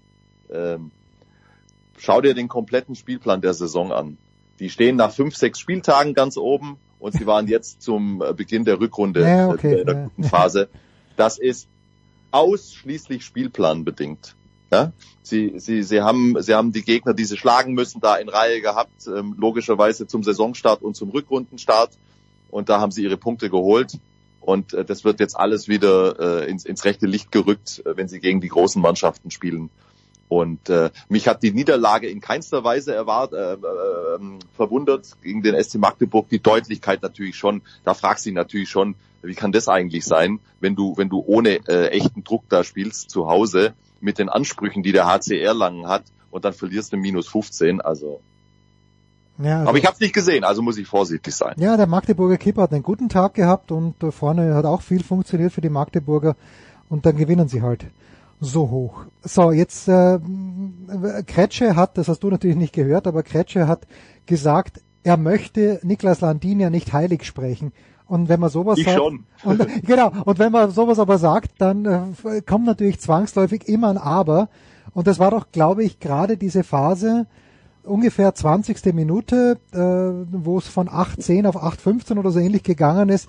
Und da sage ich halt, äh, ja, Landin ist der, der, der MVP der Liga. Weil der, der macht so einen wahnsinnigen Unterschied. Nicht nur gestern, das war im Heimspiel gegen die Füchse genauso. Der Typ ist einfach der Wahnsinn, immer noch. Ja, Ja, mehr, mehr, komm, Götzi, mehr. Da muss mehr kommen jetzt. Warum? Warum? Wie, wie? du, du, du, du, selten war ich so uneingeschränkt deiner Meinung, wenn es um den Handballsport geht. Sonst sind wir ja häufig im Gleichklang bei anderen Sportarten. Ja. Nein, Nein, äh, wir sind nicht im Gleichklang, weil äh, nein, nein, nein, nein, du magst Rune nicht. Und das, das, da, da muss ich noch an dir arbeiten. Du magst Ja, ja, da, Holger da können Rune wir, da nicht. können Ja. wir gleich nochmal ein Wort drüber Ja. verlieren, wenn du magst. Äh, aber noch äh, kurz zu Niklas Landin. Ja, also er, er ist der MVP. Er, er, er, du, also du weißt, das sind die, du hast das Entscheidende gesagt. Er macht einen Unterschied und zwar einen entscheidenden Unterschied. Und übrigens, es war nicht nur gestern die Phase, die du angesprochen hast, äh, ab der 20. Minute, sondern schon von der ersten Sekunde an. Er nimmt Gensheimer gleich mal drei Dinger weg, Hm. völlig offene, und äh, ist, ist sofort fünf Paraden, erste sechs Bälle. Und dann äh, hast du jedem Löwen schon angesehen, um Gottes Willen. Es ist wieder mal Zitter, soweit. zitter, zitter, es ist der Landin, er ist es wieder, er tut's wieder. Weißt du, sofort, da schon von der ersten Sekunde an Einfluss und äh, ich sag's immer wieder und ähm, ich habe es auch gestern getan. Der THW Kiel wird Niklas Landin so dermaßen vermissen in der kommenden Saison. Das kann man sich, glaube ich, noch gar nicht äh, wirklich ausmalen. Er ist nicht zu ersetzen. Hm. Ja, es ist äh, Vincent Gerard, ja, gut und schön. Ich habe mit Uwe ja letzte Woche auch drüber gesprochen, also Andy Wolf wäre vielleicht ein Kandidat, aber Landin ist halt schon nochmal eine halbe Stufe mindestens drüber. Lani- Landin thront tatsächlich auch aus meiner Sicht äh, über allen. Und äh, Vincent Gerard kommt aber für meine Begriffe nicht mal ansatzweise in die zweite Kategorie rein. Ach so, okay. Wen, wen hast du danach? Nö. Also Andi, Andi bin- Wolf? Oder? Ich bin, ich bin überhaupt kein, ich bin, ich bin über, also jetzt, jetzt klar, also das wäre jetzt gelogen. Ich sehe natürlich nicht jedes Ligaspiel von Vincent Gerard. Aber ich habe ihn sehr häufig bei der Nationalmannschaft und natürlich auch in der Champions League Hm. gesehen. Und es hat auch einen Grund, warum er nicht mehr bei PSG im Tor steht. Er hat mich viel zu häufig überhaupt nicht überzeugt. Und das ist aus meiner Sicht wirklich ein dramatischer Qualitätsunterschied. Und da fallen mir in der Bundesliga aber sofort sieben, acht Torhüter ein, die ich für wesentlich äh, besser halte als Vincent Mhm. Gerard. Also das ist schon eine knifflige Lösung.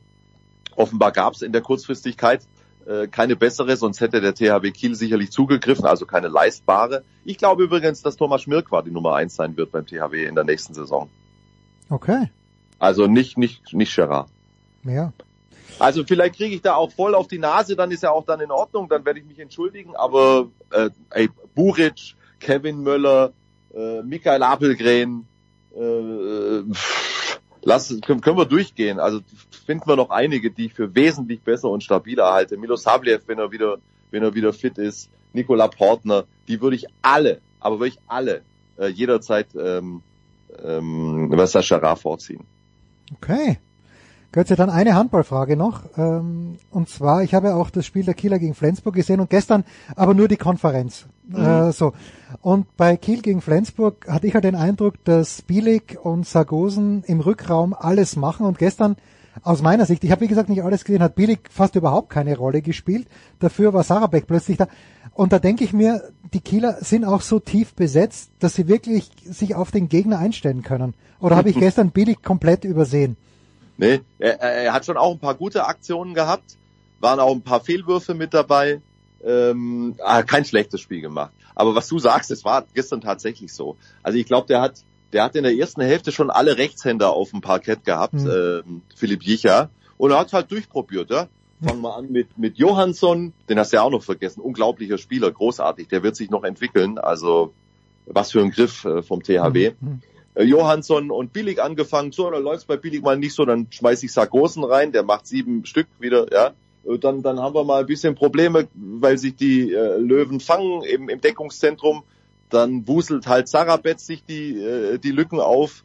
Und äh, du nicht vergessen, Karl Valinius hat jetzt monatelang gefehlt, verletzungsbedingt, war gestern auch zum ersten Mal wieder mit dabei, hat noch nicht gespielt im Angriff. Das ist dann auch noch eine sehr ernsthafte Option. Und mein, einer meiner absoluten Lieblingsspieler all time, Domagoj Duvniak, Ja, der spielt doch nur noch ja. in der Verteidigung, oder? der spielt ja, also nicht nur, aber äh, vorzugsweise in der Deckung, was er übrigens, also das ist für mich, habe ich gestern auch gesagt und ich sage es immer wieder, weil es wirklich so ist, es ist für mich ein Hochvergnügen, Duvniak bei der Abwehrarbeit zu beobachten. Äh, das ist, äh, das ist wirklich, also alleroberstes Regal. Und übrigens, der kann es auch noch vorne. Ja? Also was die Kieler da für Möglichkeiten haben, die einzige Position, ähm, die sie halt im Moment nur einfach besetzt haben, ist der rechte Rückraum, weil äh, Steffen Weinhold, was Hm. ich so höre, größere Probleme an Oh der ja. Schulter hat. Oh ja. ja? Und da haben sie noch Reinkind, der hat es auch gestern wieder super gemacht, aber klar, da, da fehlt jetzt die Alternative. Aber pff, du, die Kieler, also Ja, sie, also werden, sie, sie werden Meister. Äh, ja, Dufenjak, äh, bin, bin ich ja ganz bei dir. Ich habe ihn bei der WM gesehen, hier in München, und da ist er mir ein bisschen auf den Sack gegangen, weil da war er natürlich Kapitän. Ich weiß genau, was du meinst. Kapitän und die ganze Zeit gemault. Da, da war halt immer, das war wie Vater Tsitsipas, ja, äh, nur nur noch schlimmer äh, gewissermaßen, weil es halt gegen den Schiedsrichter gegangen ist. Ja, das, ich weiß genau, was du meinst, speziell bei der Nationalmannschaft. Äh, Ich weiß nicht, ich vermute, dass er da ein noch höheres Ja, Verantwortungsgefühl wahrscheinlich, mit sich rumträgt oder noch größeren Druck, weil von ihm natürlich auch seit zehn Jahren erwartet wird, dass er diese Mannschaft zu Glanz und Glorie trägt.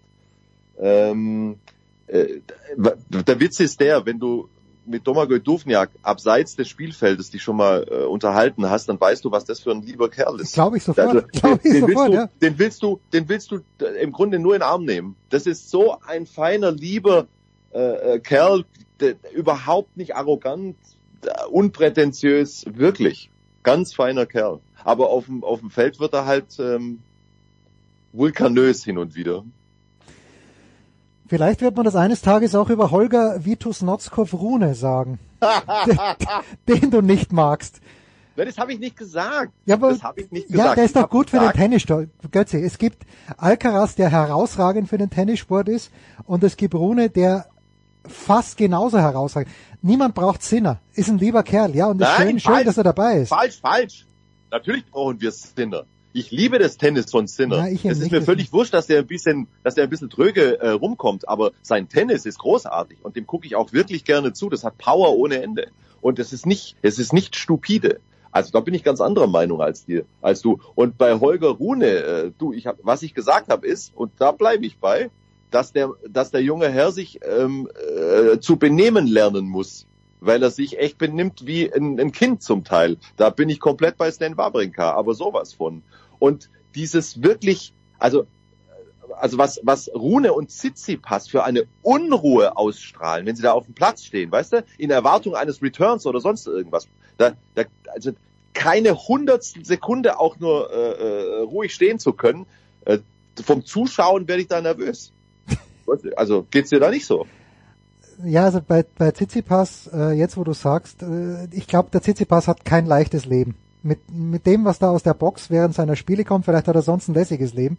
Aber ganz ehrlich, es ist, äh, es ist ganz, ganz mühsam, was da ist- aus der Ecke kommt. Das, Also, das, das ist das, also wenn du das beobachtest, wie, wie, der, wie, der, wie der Vater ununterbrochen reinbrüllt und äh, dann sitzt daneben äh, die Mutter, die permanent genervt oder, oder was weiß ich was angewidert oder ich wei- weiß es nicht, wegguckt und irgendwie versucht auf ihren Mann einzureden, der ignoriert sie. Also das sind, das sind, äh, das ist eigentlich, was ist das, so, so, so eine äh, Reality-Comedy, ja? Genau, das ist, äh, Irgendwie so wie früher die Osborns oder irgendwie sowas. nein, nein, das so ist halt wie früher eine schrecklich nette Familie, Al Bundy und Peggy, die ihn von der Seite ähm, schief anredet. Ja, das, das, äh, das kann sein. aber, Äh, äh, aber du, Rune ist ein wirklich unfassbarer Tennisspieler. Das, ich bin nicht blind. Ich finde nur ein paar Sachen ein bisschen anstrengend, die er da Ja, abzieht. aber schau mal, dieses Spiel gegen Davidovic Fokina, wo das Publikum sich benommen hat, wie bei einem schlechten Auswärtsspiel im Davis Cup. Ich fand da, dass sich überragend unter Kontrolle gehabt und er muss das Spiel auch, Ja. zumindest muss er den Matchball abwehren, äh, den Davidovic Fokina, der mir, der mir so unsäglich auf den Sack geht. Ehrlich, oder? Davidovic Fokina. Ah, okay, wieso, wieso das? Ich finde den, Den ja... könnte ich mit dem nassen Handtuch aus dem Stadion rausjagen. ja, warum? Äh, na, er hat immerhin hat er sich schon abgewöhnt, dass er auf Sandplätzen, so da wie in Monte Carlo vor einem Jahr ins Finale gekommen ist, hat er sich ja mindestens zweimal geschmissen pro Spiel. Und, und diese ewige Diskussion da mit dem Schiedsrichter über zwei Minuten, äh, über diesen Ball, der vielleicht out war, vielleicht auch nicht. Äh, und, und dann beim nächsten Match gegen Joric fängt er schon wieder zu diskutieren mit dem Schiedsrichter. Mhm. Äh, und, und Joric natürlich, der, äh, der, der alte Fuchs, der lässt sich dadurch überhaupt nicht aus der Ruhe bringen. Äh, das ist, das, der geht mir einfach, ich weiß nicht, der geht mir auf die Nerven. Das ist einfach jemand, wenn ich den sehe, dann sage ich gelbe Karte, Matarazzi, raus mit dir. Brauche ich nicht. Aber das ist ja, guck mal, so sind wir halt, wir Menschen. Wir, wir werden von unterschiedlichen Dingen und äh, Typen und Menschen getriggert. Ja, irgendwas, ja, ist das so, irgendwas ne? triggert dich da und mir geht's wahrscheinlich mit dem Rune so äh, an der einen oder anderen Stelle. Ähm, übrigens, ums ums einfach mal runterzubrechen.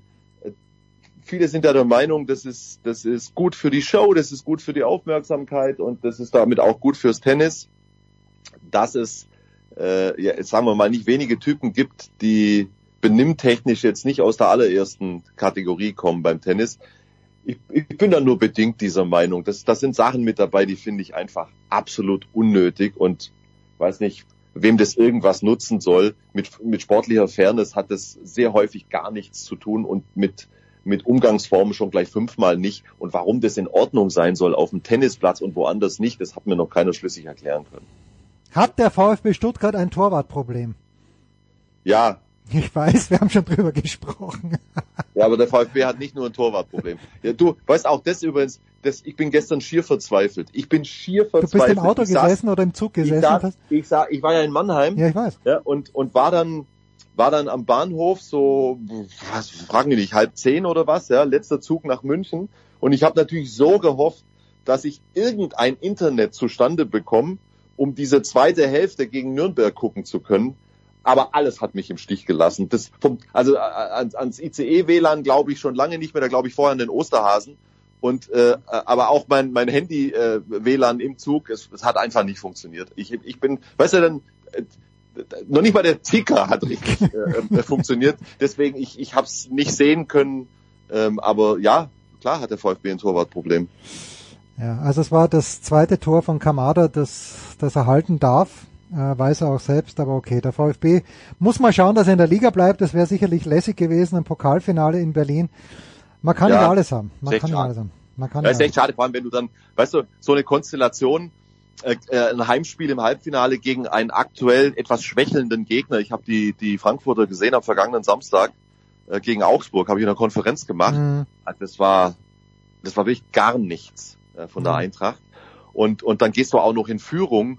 Das ist natürlich eine Gelegenheit, die du als VfB nicht jedes Jahr bekommst und deswegen ist es schon sehr schmerzhaft, dass wir die Chance nicht nutzen konnten. Jawohl, ja. Götze, wie immer eine Freude. Äh, Wir schauen uns jetzt Madrid bis zum Ende an. Ähm, Ich, mir fehlt absolut die Fantasie, dass es jemand anderer gewinnen kann, vor allen Dingen jetzt in dieser Konstellation als Alcaraz. Nein, das ist, das, das, das, siehst du vollkommen richtig. Aber ey, äh, ich hoffe, du, du sprichst heute im Tennisteil ausführlich über die Renaissance des, des Des deutschen deutschen Tennissports, ja. Ey, das ist, also, wie, wie, wie es beim Tennis manchmal laufen kann, ja, was, also. wie, wie diese Konstellation zustande kommt, dass wir, äh, dass wir plötzlich, ähm, Zwei Äh, Loser, ja. äh, Altmaier, Hanfmann und Zverev im Achtelfinale beim Tausender haben und, und zwei Lucky Loser und einer überspringt doch die erste Runde. Also du, ich habe mich wahnsinnig gefreut, aber es, es war schon etwas etwas kurios. Was was ist mit Struffi? Ja, ich gebe ihm schon eine kleine Chance. Aber Tsitsipas ist im Lauf des Turnieres besser geworden. Das muss man ihm, muss man ihm zugute halten. Gegen Team hat er nicht gut gespielt. Hm, hm. Ja, das war ein, das war ein interessantes Match. Das, äh, ja. Ja, ja, ich, da spreche ich dann mit Moritz auch noch kurz drüber. ja, ja, viel Vergnügen dabei. Ich höre zu. Pause.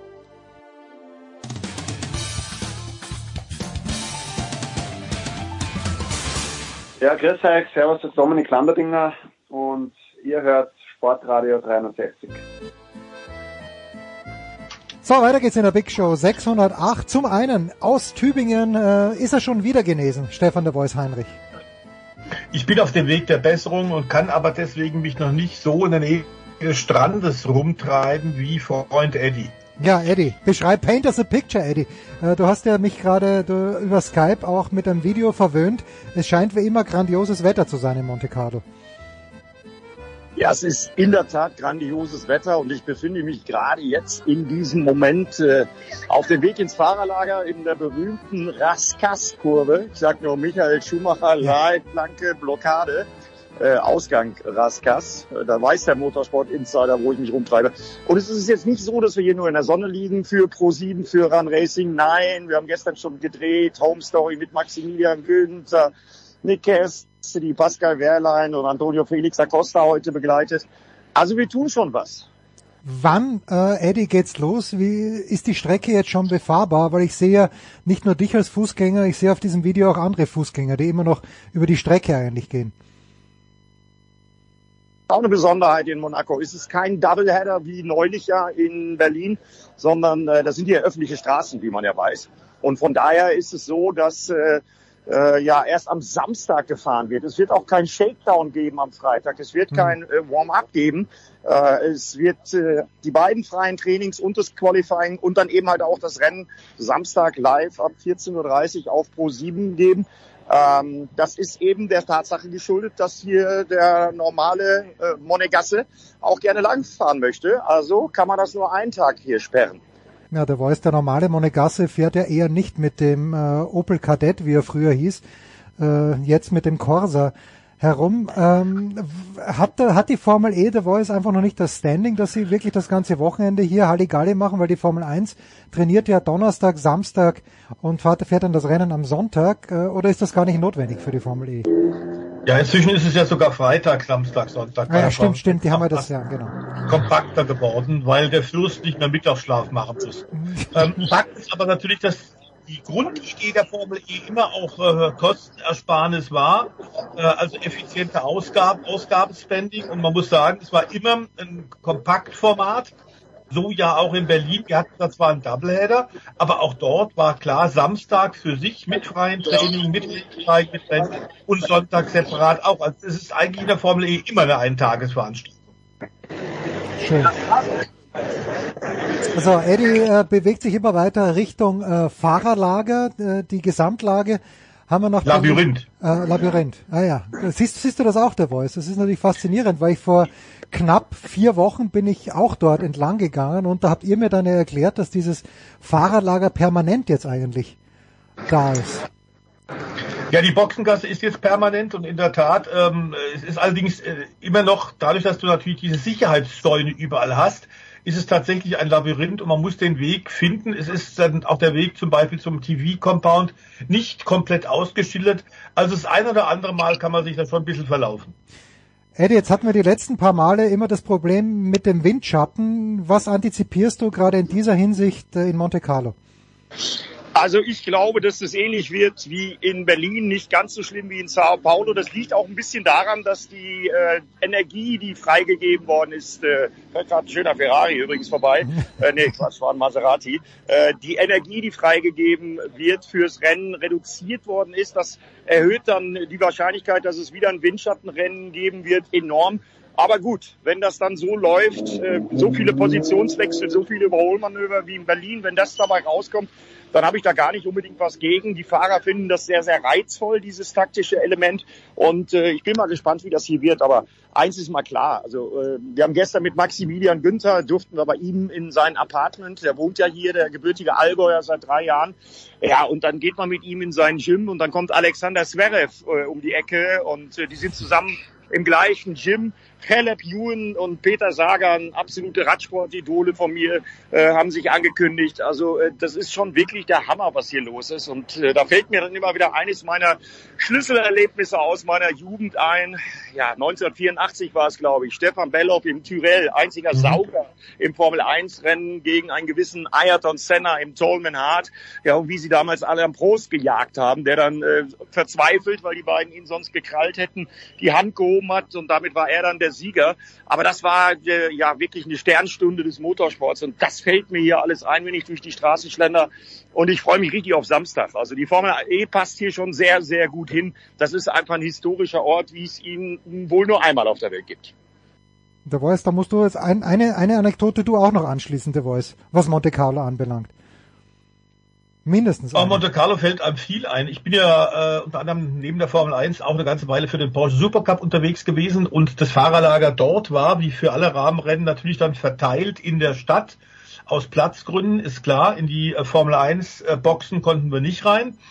Aber ich erinnere mich, dass wir da tatsächlich im offiziellen Zirkuszelt ein permanentes Zirkuszelt, ein festes Dach, mhm. aber in der Form eines, eines Zeltes äh, tatsächlich da unser Fahrerlager hatten äh, mit äh, den Porsche. Äh, zwar auf der anderen Seite des, des äh, Fürstenberges äh, mit dem Palast obendrauf. Wir sind dann immer durch den Tunnel gefahren, das war wirklich extrem spannend. Aber es gibt die kuriosesten Regelungen, gerade eben in Monaco und ähm, Andy hat es ja gerade schon gesagt, die, die, der, der Schnitt zwischen VIP pro Quadratmeter ist natürlich nirgendwo auf der ganzen Welt so hoch wie eben hier im Fürstentum. Ich hoffe, dass tatsächlich jetzt am Samstag äh, Pascal Wehrlein wieder ein bisschen in den. Tritt kommt. Denn der hat jetzt tatsächlich ordentlich Punkte gelassen. Die ersten Rennen sind, liefen ja hervorragend für ihn und für Porsche in Mexiko, in Saudi-Arabien, Indien. Sehr viel Punkte geholt. Aber seit Südafrika äh, ist so ein bisschen der Wurm drin seit seinem Fahrfehler. In Berlin gab es an zwei Renntagen dann auch nur 14 Punkte, während Nick Cassidy da 35 Punkte geholt hat und deswegen ist der Abstand nur noch vier Zähler. Also Eddie, ich glaube, äh, Pascal Wehrlein, du musst da mal ein extra Briefing mit ihm machen. Ja, definitiv, aber wir haben den Pascal schon getroffen. Der ist gut drauf, der vertraut auf seine Stärke. Es ist ein anderer Pascal Wehrlein als der Pascal Wehrlein, der früher äh, in der Formel 1 gefahren ist. Er ist erwachsen geworden, der einst jüngste DTM-Champion aller Zeiten. Also ich glaube schon, dass da was geht, auch beim Teamkollegen Antonio Felix da Costa. Aber es wird wie immer eine Lotterie, es wird wirklich äh, Roulette auf vier Rädern, passt ja auch ganz gut zum Casino hier.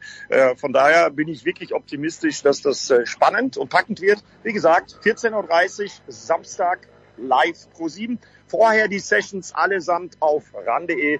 Und ich glaube, dass das Qualifying hier von ganz, ganz wichtiger Bedeutung wird. Und dann aus deutschsprachiger Sicht gibt es ja auch Menschen, die hier schon ganz oben auf dem Podest gestanden haben. Stefan hat gerade den Supercup erwähnt. René Rast hat hier schon gewonnen im Porsche. Äh, Nico Müller 2013 Formel Renault gewonnen. Mal gucken. Ich könnte mir zwar vorstellen, dass sie bei Abt im Allgäu Regentänze aufführen für den Samstag. Da soll es sich ein bisschen bewölken.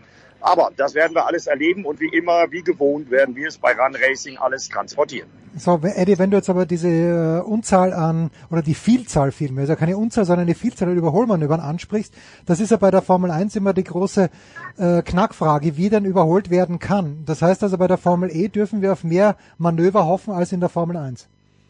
Ja, also das war ja letztes Jahr schon so und auch vor zwei Jahren, da hat Antonio Felix da Costa hier gewonnen mit einem unglaublichen Manöver ausgangs des Tunnels Anfahrtschikane gegen Mitch Evans. Äh, das wird auf jeden Fall so sein, dass hier in der Formel E am Samstag viel, viel mehr überholt werden wird als es in der Formel 1 überhaupt möglich ist. Äh, das bringen dann eben halt die Autos mit sich, das bringt eben auch die Streckencharakteristik mit sich und äh, also von daher, wer auf spannenden Motorsport steht, der ist Samstag bei uns bei Run Racing an der richtigen Adresse. 14.30 Uhr ist das Rennen. So, und jetzt äh, habe ich gestern der Voice beim Tennisturnier in Madrid eingeblendet gesehen, beim Spiel von Carlos Alcaraz, Marc Marquez. Der, mhm. der, der große Marc Marquez, muss man sagen, und der aber natürlich auch deshalb eingeblendet war, weil er im Moment nicht Motorrad fahren kann. Vergangenes Wochenende, das ist ihm wahrscheinlich besonders schwer gefallen, das Heimrennen in äh, Jerez de la Frontera, äh, gewinnt der Weltmeister Pecco Bagnaia, aber KTM Platz zwei und Platz drei sehr, sehr ordentlich. Was, was waren die, die Dinge, die man mitnehmen musste aus diesem Rennen? Also zum einen war das Jerez tatsächlich die Motorrad-Superstrecke eigentlich tatsächlich neben dem Sachsenring in ganz Europa ist. Wenn du tatsächlich die Luftaufnahmen, die Helikopteraufnahmen äh, von äh, dem riesigen Motorradparkplatz, einer der größten der Welt gesehen hast, mit Zehntausenden von Motorrädern, ist klar, warum in Jerez Autorennen im Grunde keinen Platz haben. Und Marc Marquez ganz sicher hat, die hat es besonders geschmerzt, dass er da zuschauen musste. Aber klar ist, äh, nach den vielen Verletzungen der letzten Jahre ist man besonders sorgsam, hört besonders genau auf die Ärzte. Und äh, klar ist, die Handverletzung ist noch nicht ausgeheilt. Dazu macht es auch nur Sinn, weil der Titel in diesem Jahr für ihn eh schon wieder weg ist. Macht es wirklich nur Sinn, jetzt endgültig auszuheilen und erst zurückzukommen, wenn er komplett fit ist und nicht 80 oder 90 Prozent fit die Gefahr, dass bei einem weiteren Sturz tatsächlich dann die Verletzung noch schlimmer wird und vielleicht sogar ein Karriereende droht, ist eminent, ist da. Insofern ist klar, der wird noch ein bisschen warten und ich bin auch nicht, noch nicht sicher, ob er tatsächlich in Le Mans beim nächsten Motorradrennen fahren wird.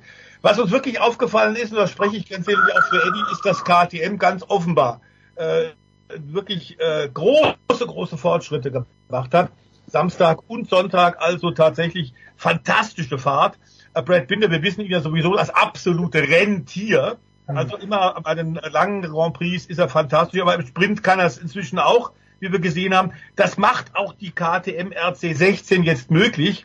Und dieses Fahrerduo jetzt, er, Brad Binder zusammen mit Jack Miller, ist fantastisch. Die scheinen sich gegenseitig bestens zu verstehen. Die Rückmeldung, die Jack Miller gibt, der ja schon für Honda, für Ducati gefahren ist, scheint den Österreichern massivst zu helfen. Äh, er kann also genau die äh, Schwachpunkte erkennen.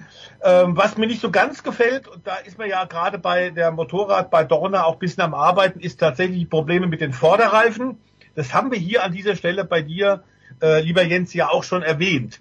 Dass äh, viele Leute wie zum Beispiel auch Quattararo und Co. immer wieder Probleme mit den überhitzten Vorderreifen mhm. haben, wenn sie tatsächlich im Pulk fahren. Und das war diesmal für den Yamaha Star auch nicht viel anders.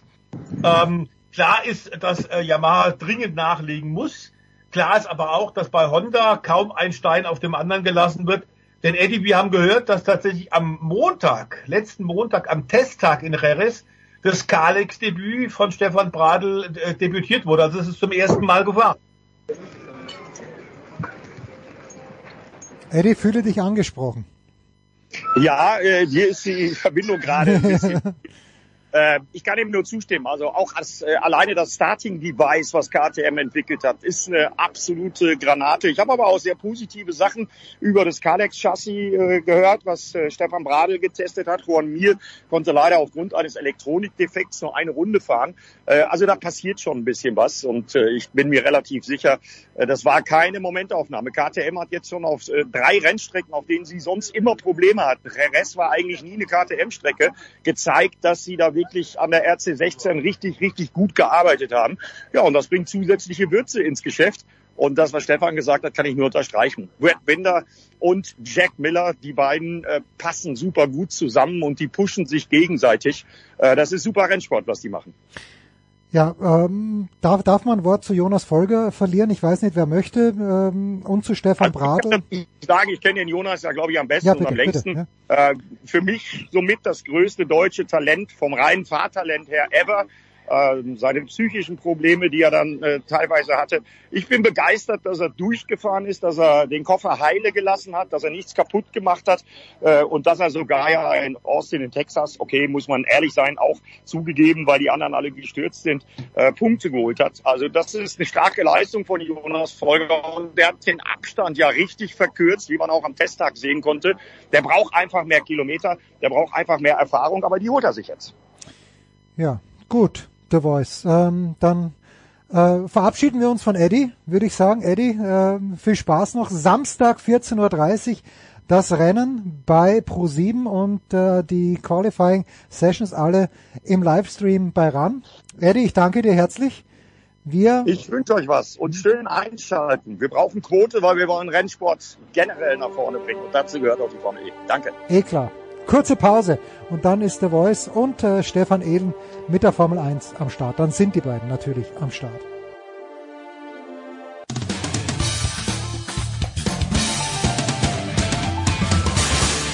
Oui, bonjour, c'est Henri Lecomte. Vous, vous écoutez la radio 360. Die Big Show 608 setzt mit dem Motorsport vor. The Voice ist dabei geblieben, neu dazugekommen ist äh, Stefan Eden. Servus Stefan. Hallo in die Runde. Äh, ich möchte mal ganz kurz mit der Voice anfangen. Wir haben ja darüber gesprochen, dass äh, in der MotoGP, dass es wahrscheinlich einfach zu viel ist, vor jedem Rennen ein Sprintrennen zu machen. Äh, auch weil beim Sprint die Leute beim Start der Voice äh, noch weniger aufpassen als in Australien, wenn zwei Runden vor Schluss das Rennen nochmal neu gestartet wird in der Formel 1. War das am vergangenen Wochenende wenigstens kein Problem? Oder anders gefragt, hat sich das Ganze jetzt ein bisschen eingespielt in der MotoGP? Nein, glaube ich noch nicht. Ich bin auch kein Befürworter, bei allen Motorrad Grand Prix das zu machen. Ich finde, die Formel 1 hat das geschickter gemacht. Da kann der Stefan ja gleich auch noch was zu sagen, ähm, dass man tatsächlich nur ausgewählte Rennen hat. Wobei durch dieses neue äh, Qualifikationsformat in Baku äh, bin ich auch der Meinung, das ist jetzt wiederum schwierig, eine Menge Nicht-Insidern zu vermitteln. Also dieses dauernde Rumspielen am Format finde ich jetzt auch nicht so richtig glücklich in der Formel 1. Beim Motorrad-GP ist das Problem, dass du ja aufgrund der Aerodynamik äh, ähm, Start-Devices kaum noch überholen kannst. Ähm, das geht zu stark auf den Vorderreifen, der überhitzt. Das heißt, das Risiko, dass du dann stürzt, ist zu groß. Das heißt, du musst Positionen gleich am Start gut machen. Deswegen so viel Verletzte, deswegen so viele äh, große Probleme und ein reduziertes Starterfeld. Aktuell ja wieder, weil äh, Miguel Oliveira schon wieder verletzt worden ist beim Startunfall, für den er nichts konnte. Also in der Formel 1 glaube ich tatsächlich, dass diese Auswahl von sechs Veranstaltungen okay ist. Ich weiß, Stefan Ehlen wird wieder sagen, das ist natürlich auf Dauer immer wieder ein Problem, vor allem für die Statistik, denn das ist nicht vergleichbar.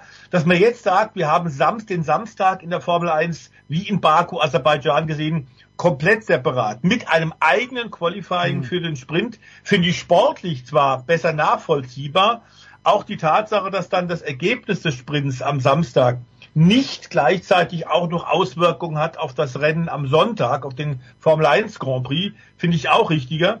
Aber das dauernde Nachjustieren während der laufenden Saison am Reglement finde ich nicht sehr geschickt und ich glaube, die Formel 1 tut sich da keinen Gefallen. Step right in, Stefan. Ja, da hat der Stefan viele Punkte genannt, die ich so unterschreiben würde. Und ich finde, das Problem an der ganzen Sache ist, historisch gewachsen ist das Formel 1 Wochenende immer mit, mit steigendem Höhepunkt einfach hingesteuert zum Grand Prix am Sonntag. Und der Grand Prix war das alles Entscheidende. Das Qualifying davor war so quasi der erste Fingerzeig, wo es hingeht. Und mit diesem Sprintformat bricht man also völlig mit dieser Tradition, weil auf einmal jede Session gefühlt ein Highlight ist. Also du hast das freie Training am Freitag noch und das ist so die einzige Larifari-Session sozusagen. Dann kommt das Qualifying, dann kommt noch ein Qualifying, dann kommt ein Rennen, dann kommt noch mal ein Rennen. Und meiner Meinung nach sind das zu viele Höhepunkte. muss mich entschuldigen für meine Mickey Mouse Stimme heute. Es, es sind zu viele Höhepunkte und dadurch entwertet es die Höhepunkte, die bisher bestanden haben. Also ganz klar finde ich, was gibt dir das zweite Qualifying, das im Prinzip mit dem gleichen Format ausgetragen wird, nur ein bisschen kürzer. Hast alles am Tag vorher schon gesehen. Und der Sprint, der ein Drittel von der Renndistanz vom Grand Prix darstellt, der greift halt auch schon vorweg, was dann im Rennen passiert, ja. im Grand Prix. Insofern ist es einfach so sehr auf, wir müssen Highlights setzen, alles muss Action sein, alles muss äh, irgendwie was bieten, getrimmt dass man irgendwo das Grundproblem ganz übersieht, dass man einfach ein Produkt hat, das funktioniert hat, der Grand Prix, und ein anderes Produkt, das hat ebenfalls gut funktioniert, das Qualifying. Beide ergänzen sich prima, aber unter diesem Sprintformat führst du das Publikum irgendwo völlig weg von der ganzen Sache. Und drei Tage lang Formel 1 musst du jetzt schauen, um an einem Wochenende alles zu verstehen. Früher hat es ausgereicht, du erfährst die Qualifying-Ergebnisse und dann kannst du das Rennen schauen. Jetzt musst du im Prinzip am Freitagabend schon mal Qualifying gucken und dann ist der Samstag völlig losgelöst. Es passiert was völlig anderes. Da mhm. gibt es zwar auch WM-Punkte, aber es ist ohne Konsequenz für den Sonntag. Das heißt, da ist auch die Chronologie nicht mehr gegeben. Ne? Dass wenn ich am Samstag was aufgepasst habe oder wenn ich am Samstag zufälligerweise was mitbekommen habe, das einfach gar keine Auswirkungen mehr hat auf den Sonntag. Also die Storyline meiner Meinung nach ist total gestört worden. Und wie es der Stefan sagt, ja, auch die Statistiken geraten hier völlig durcheinander. Und das finde ich, also insgesamt ist es einfach nicht glücklich gelöst, meiner Meinung nach. Da tut sich die Formel 1 keinen Gefallen. Es ist aber halt leider ein weiteres Beispiel dafür, dass die Formel 1 immer mehr den Entertainment-Charakter vertreten will und mehr auf Show setzt. Tatsächlich sprechen die Teamchefs ja auch immer, wir müssen eine Show bieten. Es geht nicht darum, dass man ein Rennen fährt offensichtlich, sondern es geht um Entertainment. Und frappiert hat mich auch, muss ich ehrlich gestehen, wenn dann Toto Wolf nach diesem Rennen dann sagt, ähm, ja, also es war jetzt nicht viel Action geboten, das müssen wir uns anschauen, ob wir da irgendwas drehen müssen. Und du denkst dir, naja, es liegt in der Sinn, im, im Sinn, der, es ist im, liegt in der Natur der Sache, im Motorsport, in einem Wettkampfsport, wenn es eine Wettfahrt ist, dass am Ende die Schnellen vorne sind und die langsamer hinten dran, so werden sie im Qualifying sortiert. Und wenn sich im Rennen dann die Abstände vergrößern, dann ist das eigentlich das Normale. Ne? Und dass eher spannende Rennen vielleicht sogar die Seltenheit sind, weil es halt ein technischer Sport ist. Und dass man nach einem Rennen, das nicht gut war, auf einer Strecke, die in der Vergangenheit auch nicht besonders gute Rennen produziert hat, dann sagt, ja, auf einmal müssen wir uns komplett hinterfragen. Also das ist dann vielleicht auch ein bisschen übertrieben. Ich glaube. Das ist ein bisschen die ja. Amerikanisierung des Motorsports, denn der Showcharakter ist ja auch im NESCA-Sport und äh, bei den Indycars relativ hoch, wobei sie da ein geradlinigeres äh, äh, Verfahren haben. Da gibt's eben tatsächlich Qualifying und Rennen und nichts dazwischen. Ich glaube, man doktert einfach äh, künstlich zu sehr dran rum. Ähm, und das ist, glaube ich, wirklich gar nicht nötig. Ähm, auf der Suche nach dem großen Geld äh, glaube ich tatsächlich, dass ähm, mit einigen besonderen Highlights, wie haben wir gerade über die Formel E Monaco gesprochen, so ein Grand Prix, reicht völlig, wenn du tatsächlich den, den bisherigen äh, jahrzehntelang gewohnten Rhythmus eigentlich wieder hast. Ähm, diese sechs Sprintrennen, ich war noch nie ein großer Fan davon und bin es jetzt auch nicht geworden. Auch schon gar nicht das, das was in Baku passiert ist. Also ich sage immer noch Reverse Grid, ja, okay, du, du drehst, mhm, äh, genau. weil da, dann, dann hast du Action und das ist natürlich genau. wahrscheinlich wird es eine Materialschlacht, wenn Verstappen als 20. losfahren muss. Aber da passiert wenigstens was. Aber sonst dieses Sprintrennen bringt ja nichts, wenn ich genau dasselbe Ergebnis habe, das ich auch im normalen Rennen habe. Also das, das, das ist Da- das Problem. Das ist der Punkt. Also, und dann frage ich mich zum Beispiel, wieso muss man das gleiche Qualifying in grün machen? Also, das am Abend vorher gelaufen ist, nur in einer verkürzten Form. Dann kann man ja auch ein bisschen mutiger sein und sagen, keine Ahnung, wir machen Einzelzeitfahren. Oder man macht eine andere Möglichkeit. Man kann ja auch sagen, man nimmt die schnellsten Runden aus dem ersten freien Training und macht daran die Rangliste fest. Ja, es gibt viele Möglichkeiten, wie man sagt, man kann alles ein bisschen aufwerten, durcheinander bringen.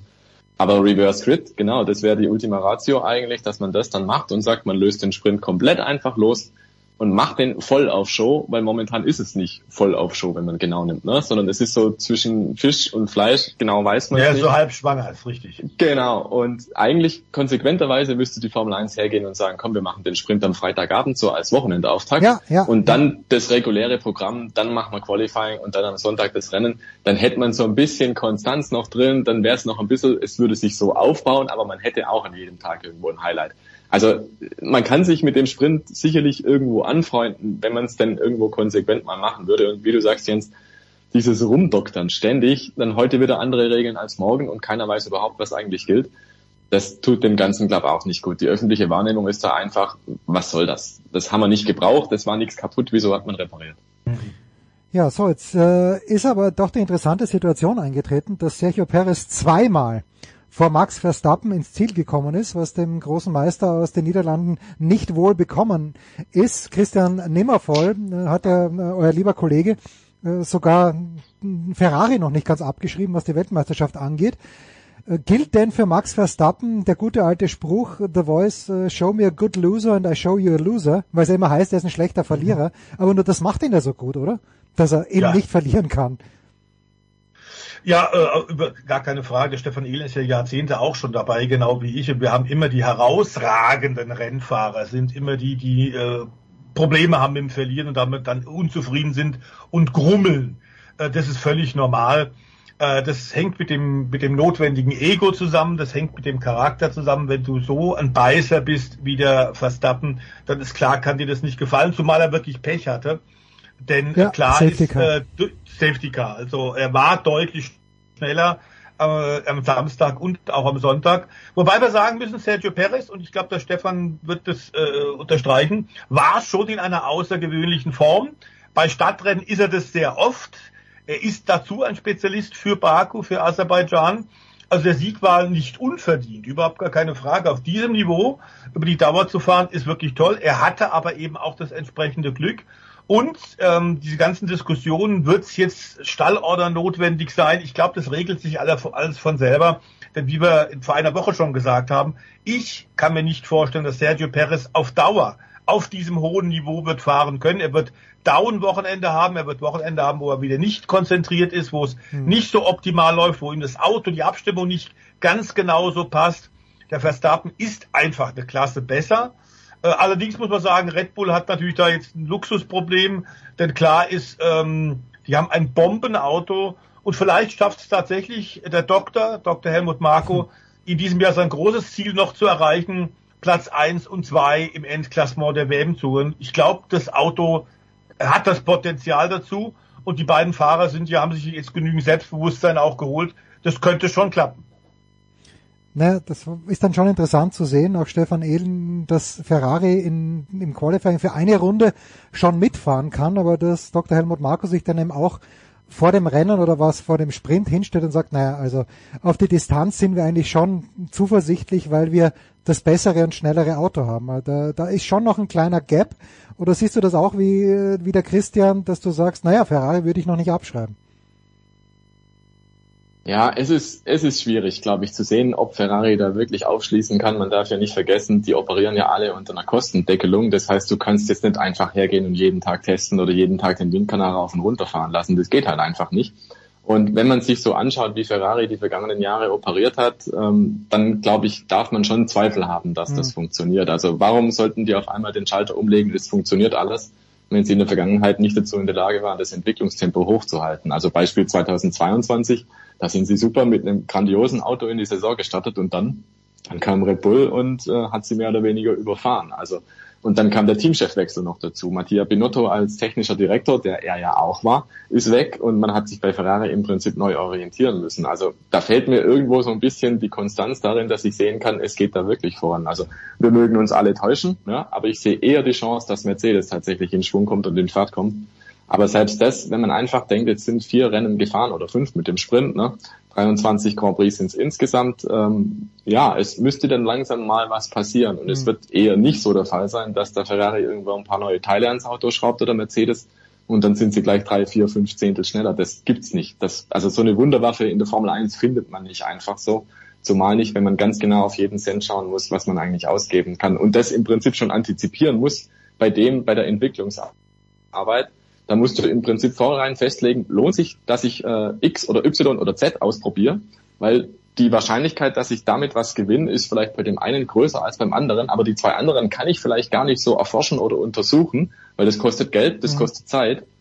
Und dementsprechend glaube ich einfach, die Möglichkeiten sind nicht so da. Und ja, wenn Helmut Marco gern 1-2 hätte in der Fahrer-WM, die Chance ist definitiv größer denn je dieses Jahr wie ehrlich sind die Teams da? Oder gibt's da gar keinen Spielraum, The Voice nicht ehrlich zu sein? Weil, äh, gut, bei einem Test kann man nicht verheimlichen, aber was in der Fabrik in Maranello passiert, hat die vier da irgendwie einen, einen Zugriff drauf? Weil ich würde doch gnadenlos schummeln. Also ich natürlich nicht, aber wenn ich irgendein Formel-1-Team wäre. Na, die haben schon eine Art von, von Möglichkeit, tatsächlich den Ausgabendeckel zu überwachen. Das ist, die haben ja auch extra Leute eingestellt und klar haben sie auch Zugang äh, zu den Fabriken. Ähm, also ich glaube schon, dass das im Rahmen von kleinen Ungenauigkeiten oder wie wir es im letzten Jahr gesehen haben, von anderen Interpretationen. Was meinen ja, wir ja, denn stimmt, damit? Ja, äh, die Summe A oder die Summe B? Ich glaube, das ist schon ganz gut gefasst. Ich glaube, dass das ein richtiger Schritt in die richtige Richtung war. Man sollte nicht vergessen, dass das ja tatsächlich Max Mosley auch schon mal vorgeschlagen hat vor vielen, vielen Jahren, weil er das Problem der Kosteneskalation äh, vor vielen, vielen Jahren schon äh, auf die Formel 1 hat zukommen sehen. Ich glaube, das ist ein richtiger Weg. Klar ist aber auch, dass die Mittelfeldteams und die Teams ganz hinten von dem Kostendeckel momentan noch nicht so viel haben. Das wird noch zwei, drei Jahre brauchen ähm, bis dann tatsächlich die Lücken ein bisschen mehr geschlossen sind. Und klar ist auch, warum sollte Red Bull, die im letzten Jahr das beste Auto äh, übers Jahr hatten, in diesem Jahr dann deutlich schlechter werden. Äh, auch wenn sie tatsächlich aufgrund der ausgesprochenen Strafen ein bisschen mehr, weniger Windkanalzeit haben. Das Auto per se scheint ja wirklich eine Bombe zu sein, äh, egal ob auf einer Runde oder eben über die Distanz. Ähm, und insofern können wir jetzt nur auf die verschiedenen Strecken ein bisschen hoffen. Hm. Ähm, unter anderem jetzt der Miami Grand Prix wird ja wieder ein Rennen sein äh, mit 230, 240.000 Fans, mit großer Begeisterung dieses Spektakels auf der Miami International Autodrome, bei dem wir dann ja eben auch paar kuriose Sagen haben, wie diese Fake Marina ja, mit großartig. den Yachten, aufgemalt. sich aus dem letzten ja, Jahr. Aufgemalt. Oder eben diese Gondelbahn über die Formel 1 Rennstrecke, die im Übrigen die Gondel, die aus Österreich kommen, lieber Jens. Ähm, die sind also in Österreich gebaut und dann in Miami geliefert worden. Und was auch in, da ganz besonders ist auf dieser Rennstrecke tatsächlich, dass die, die Streckenposten mit Fangnetzen ausgerüstet sind, um von den Bäumen fallende Leguane einzufangen und sie dann hinterm Stadion wieder in die Natur zu entlassen. Auch das ist nur in Miami so. Ich erinnere mich, äh, Stefan Ehlen, also wir hatten in Aserbaidschan gibt's ja diese eine sehr prägnante Kurve, die extrem eng ist, aber gab es nicht im letzten Jahr in Miami auch so eine Kurve, wo es ja, wo, wo einfach nur ein Nein. Auto und 20 Prozent dazu reingepasst haben? Ja, ja, das, du sprichst die Schikane an, da gibt's glaube ich, so eine Art Highway-Unterführung und das war auch eine Stelle, wo die Streckendesigner äh, keine freie Hand hatten, ne? Mhm. sondern da mussten sie irgendwie die Strecke da drum rumlegen, dass es halt durch die Unterführung da geht und das ist wirklich so eine Art Mickey Maus Passage geworden. Brutal eng, schwer zu fahren. Da haben sich auch einige abgelegt, also ihre Autos in die Banden gesteckt, ähm, weil es halt einfach schwierig ist, mit den Curbs dort zu Rande zu kommen und ein falscher Schritt quasi und du bist dann da wirklich weg. Also das ist vielleicht der Nachteil an der Strecke in Miami, diese Passage im vergangenen Jahr gewesen, ähm, weil es halt einfach so auch den Fluss ein bisschen bricht, aber halt der Notwendigkeit geschuldet war. Die Strecke muss da lang führen, aber halt irgendwelche baulichen äh, Vorkehrungen waren da schon getroffen worden vorher und da mussten sie halt drum rumfahren. Also Ja, vielleicht ein Wort noch zu Miami. Da hat man ja auch eigentlich dann drauf gedrängt, äh, gedrängt, dass man da die Preisspirale ein bisschen hochdreht, dass man alles ein bisschen exklusiver macht. Nicht so ganz wie in Las Vegas mit einer Million pro Ticket, was es da dort auch gibt. Ne? Aber in Miami waren die Preise dann schon teilweise einstiegsmäßig so, dass es vierstellig war. Also wirklich, bist du mit vier Personen, Familie mit zwei Kindern, warst halt irgendwie viereinhalbtausend Dollar los, nur an Eintrittsgeldern. Und jetzt, ganz kurz vorm Rennen, gibt's tatsächlich doch noch ermäßigte Tickets, die zu vernünftigen Preisen erhältlich sind. Da kann man dann also auch schon mal drauf schließen, dass vielleicht diese ganz große Exklusivität, die man sich da versprochen hat und das ganz große äh, Melken der Zuschauer vielleicht doch nicht den Anklang gefunden hat, wie bei der Premiere vergangenes Jahr. Also irgendwo erkennt die Formel 1, glaube ich, schon, sie darf es nicht übertreiben. Und das zumindest in Miami ist wohl eingetreten. Ja, aber es fehlt halt immer noch der Local Hero. Es fehlt das, äh, gut, Haas ist ein amerikanisches Team, der weiß, wir haben ja öfter schon drüber gesprochen. Aber wenn jetzt hier ein, ein junger Mario Andretti zum Beispiel am mhm. Start wäre oder ähm, selbst jemand in einem guten Auto. Ja, in einem guten Auto oder selbst jemand wie mhm. Montoya, mhm. der die südamerikanische Klientel bedient, das, das hätte natürlich mehr Charme, aber da ist wahrscheinlich auch nichts ähm, am Horizont. Oder doch? Ähm, es sind ein paar, in der Indica haben wir ein paar Fahrer, äh, da haben wir bei dir tatsächlich hier auf Sportradio äh, auch öfter mal schon darauf hingewiesen. Wir haben schon ein paar Fahrer, äh, die bei den Indicas momentan jung und schnell sind, mit US-Pass, ähm, die da tatsächlich für in, in Frage kämen. Aber es deutet sich momentan noch nicht an, dass die tatsächlich eben auch in ein vernünftiges Auto reinkommen mhm. und das ganze Jahr fahren können. Klar ist auch, selbst wenn die bei den Indicas gut sind, und regelmäßig um Top-Positionen fahren, ums Podium, um Siege in der Meisterschaft vorne mitspielen, ist dann der Wechsel von der Spec Car Indica Rennserie mit Einheitschassis und nur zwei verschiedenen Motoren äh, von Honda und von General Motors dann in die Formel 1, wo da doch alles ausgereizter ist, dann doch schon ein großer, sodass ein, ein talentierter, ein schneller US-Amerikaner mit Sicherheit dann auch erstmal seine Zeit kriegen muss, um tatsächlich in der Formel 1 auch mitzufahren. Aber es ist überhaupt gar keine Frage, dass äh, Miami ähm, und jetzt dann auch der Las Vegas in diesem Jahr 2023 natürlich noch mehr Nachfrage hätte nach Tickets, noch mehr Begeisterung auslösen wird, wenn wir tatsächlich dann auch einen US-Botschafter hätten im Auto, äh, aus der äh, in der Formel 1 eben an Mario Andretti, Juan Pablo Montoya, die als Botschafter des Miami Grand Prix, da sind im Übrigen auch Emerson Fittipaldi mhm. ähm, als Brasilianer. Aber klar ist, ähm, noch ist die Begeisterung im ersten Jahr in Las Vegas da. Ich würde auch vermuten, ähm, dass, was Stefan hier in Miami berichtet hat, dass wir im zweiten Jahr in Las Vegas auch nicht mehr diesen irrsinnigen Hype und diesen wahnsinnigen Run haben, weil es dann eben äh, nicht, nicht zum ersten Mal ist, weil es kein Debüt ist, weil wir es schon einmal hatten. Hm.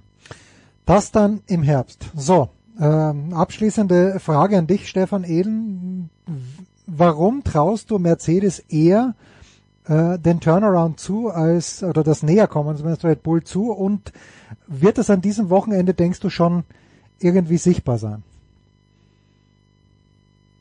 Hm, also dieses Entwicklungsrennen in der Formel 1 verläuft ja irgendwo so ein bisschen asynchron. Ne? Das ist das Lustige an der ganzen Geschichte, dass manche Teams halt Updates einsetzen im Rennen A und die anderen Teams dann vielleicht im Rennen B. Das heißt, man hat von Wochenende zu Wochenende unter Umständen das Potenzial, dass sich das Kräfteverhältnis ein bisschen verschiebt, weil die einen halt schon nachgelegt haben, die anderen aber halt mhm. noch nicht. Deswegen ist es da schwierig, einen generellen Trend abzuleiten. Aber ich glaube einfach, Mercedes hat inzwischen verstanden, was sie falsch gemacht haben vergangenes Jahr und anfangs dieses Jahr und die sind mir in der Entwicklungsarbeit konsequenter als Ferrari. Bei Ferrari, tut mir leid, hat man in den letzten Jahren einfach den Eindruck gehabt, das ist mehr Hühnerhaufen, als dass man da irgendwie konsequent zusammenwirkt. Und ah, Mercedes ist einfach so analytisch, routiniert, ruhig aufgestellt und bei Ferrari hat man immer das Gefühl, ähm, die, die improvisieren so ein bisschen auch, wie im Rennen. Das wirkt einfach nicht so durchgeplant, sondern das ist einfach halt, ja, schade irgendwo. Die waren auch mal ein echt super organisierter Haufen, aber Ferrari aktuell ist einfach ein Schatten seiner selbst. Und deswegen glaube ich, ich kann es mir nicht vorstellen, dass auch Frederic Vasseur in seinen drei, vier Monaten, die er inzwischen dort ist, so sehr Veränderungen umsetzen hat können, ähm, dass das jetzt anders wird bei Ferrari. Und das wäre ein Wunder, wenn, wenn er die Firmenkultur so umgekrempelt hätte jetzt schon, dass das passieren würde. Und dementsprechend glaube ich, Mercedes hat, glaube ich, in der Breite die besseren Leute auch als Ferrari, weil Ferrari immer noch damit beschäftigt ist, irgendwelche Lücken zu stopfen. Und bevor die aktuellen Lücken gestopft sind, ist schon wieder angekündigt, dass zum Beispiel der Sportchef Laurent Mekis mhm. zum Saisonende dann wechselt. Also da ist auch momentan sehr viel Unruhe drin, Ungewissheit. Und Frederic Vasseur als Ferrari-Teamchef, der, der muss gerade an aktuellen Brandhärten von links nach rechts und wieder zurückspringen. Also da, da sind mir die Voraussetzungen irgendwo nicht gegeben, als dass ich sagen kann, okay, Ferrari wirkt so, als hätten die das Potenzial, da was zu drehen. Stefan der Voice Heinrich hat äh, wissend genickt bei den Ausführungen von Stefan Ehlen. Ja, so, äh, jetzt äh, an dich die Ja, bei abschließende Stefan Frage. hoch 2 ist ja klar, dass wir uns fast immer einig Ja, sind, oder? das ist, das ist klar. Das Sowieso. ist klar. So. Und jetzt haben wir über die Konstanz von Checo Perez äh, gesprochen. An diesem Wochenende der Voice ganz schnell noch. Ja, die Strecke, ich meine, er ist Mexikaner. Ähm, okay, in, in, in Miami ist es ja nicht ganz so weit in seine Heimat. Äh, wird er extra viel riskieren? Wird er den Flow mitnehmen? Hat er das Momentum? Oder werden wir wieder klare Verhältnisse sehen, so wie wir sie gewohnt sind? Ich glaube, äh, das Momentum wird er mitnehmen, ist gar keine Frage. Es hat ihm sicherlich sehr gut getan, ähm, denn es gibt ja dann tatsächlich auch immer wieder ein bisschen interne Reibereien. Klar, wenn du zwei Platzhirsche hast, wobei ich sicher bin, dass auf Dauer auch an Dr. Helmut Marker und Christian Horner wissen, dass sie ein absolutes Ass äh, im Ärmel haben und das ist der Weltmeister der letzten Jahre, das ist Max Verstappen. Äh, Sie werden allerdings natürlich ganz klar, äh, gerade im Hinblick darauf, dass du auch die Konstrukteursweltmeisterschaft gewinnen willst und vielleicht tatsächlich das Traumziel Platz 1 und 2 in der WM zu holen, du wirst natürlich den Perez durchaus auch immer wieder tätscheln und aufbauen. Ähm, ich glaube, dass der in Miami stark sein wird, aber ich sehe da doch den Max Verstappen am Ende wieder vorne. Es sei denn, wir haben wieder blöde Safety Car zum falschen Zeitpunkt. Ich glaube aber, der Max, äh, die zwei Niederlagen haben jetzt schon an ihm gefressen und der wird, glaube ich, in Miami richtig aufgeigen. You heard it here first. 21.30 Uhr ist, glaube ich, das Rennen am Sonntag, der Start. Allerbeste Zeit. Äh, danke der Voice, danke Stefan Ehlen. Wir machen eine kurze Pause in der Big Show 608.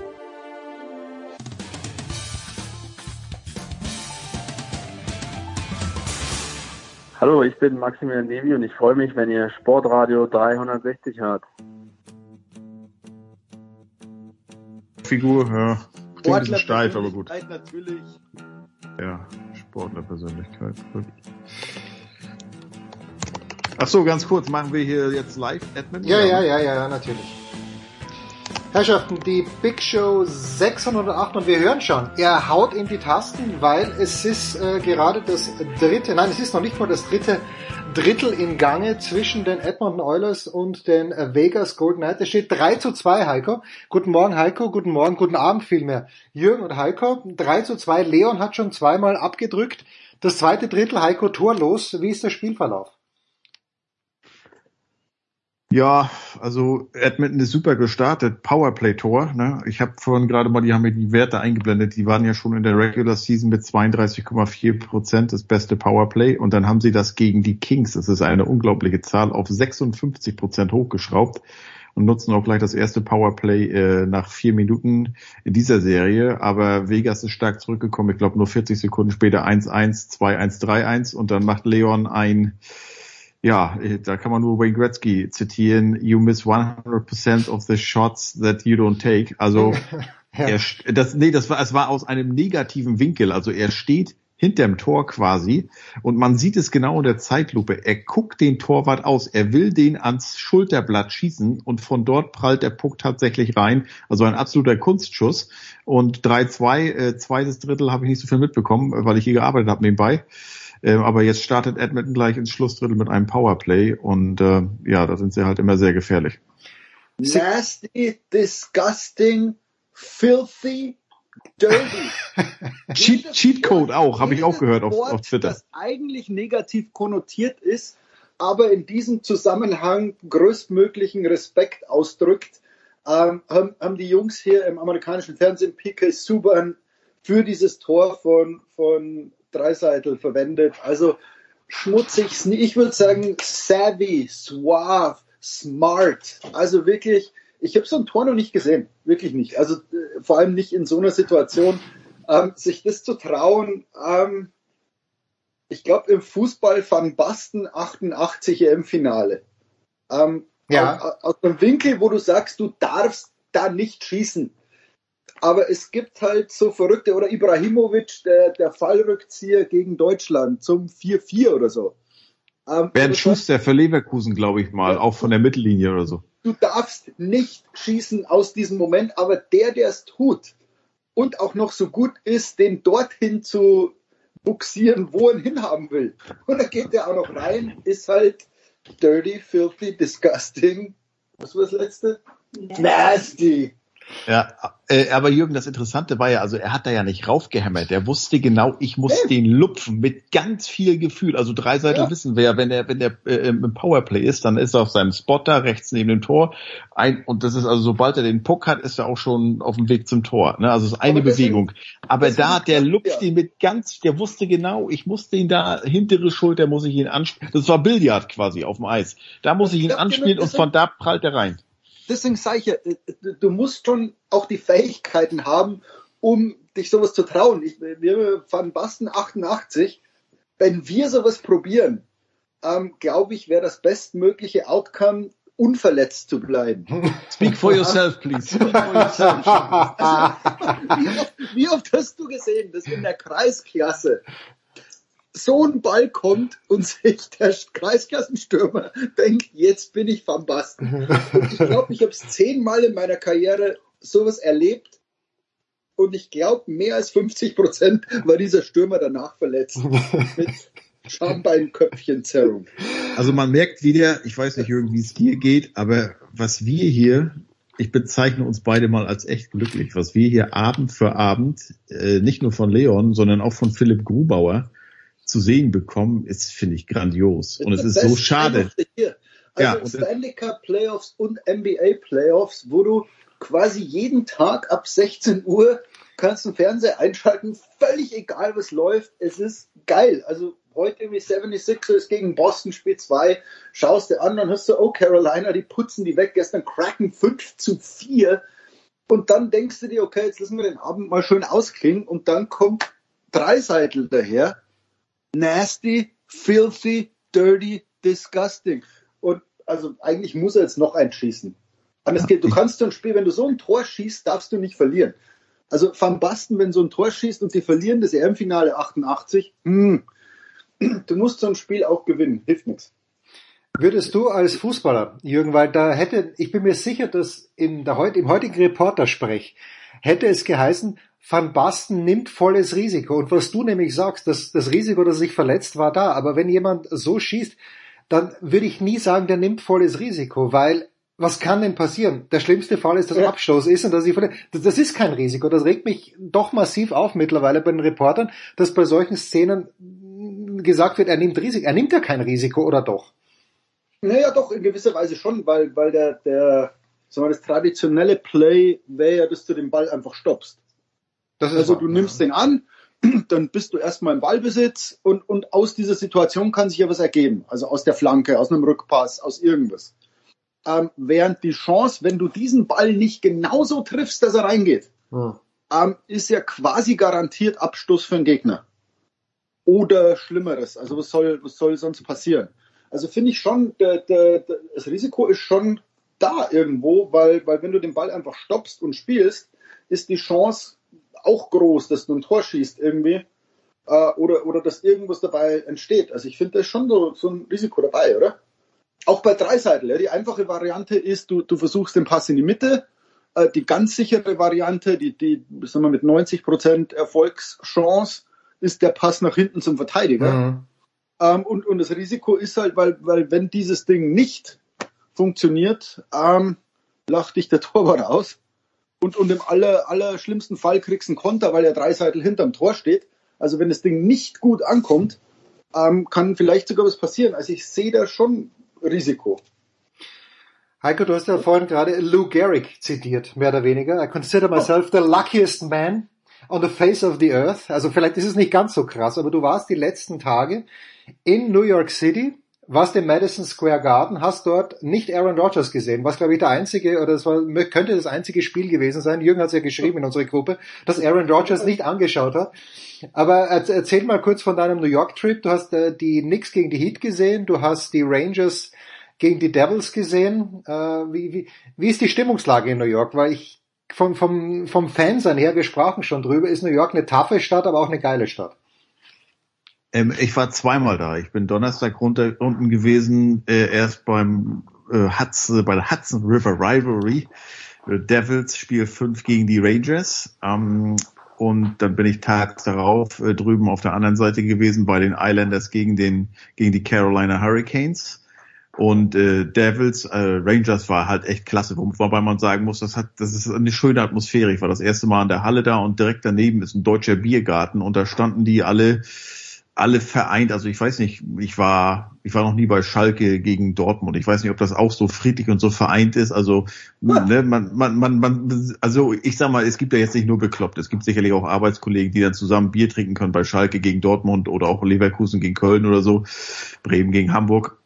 Aber äh, das war echt schön und es war gut, es war Spiel 5, es war klar, keiner wird dort rausfliegen, einer wird Matchball haben.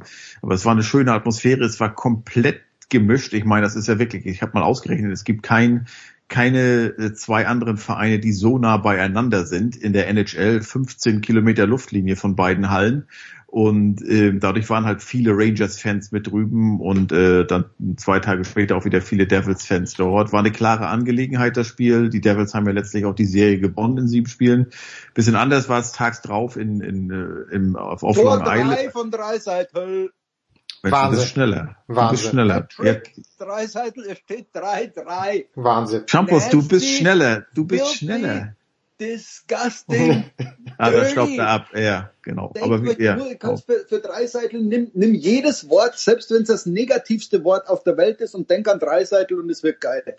Ja, und das Schlimme ist, das Schlimme ist, das ist jetzt sein, sein, im siebten Spiel sein zehntes Tor und in Deutschland interessiert das so ziemlich keine Sau. Hör mir auf, das ist unsere Aufgabe, diese Geschichte so zu erzählen, dass es in Deutschland die Leute interessiert. Punkt.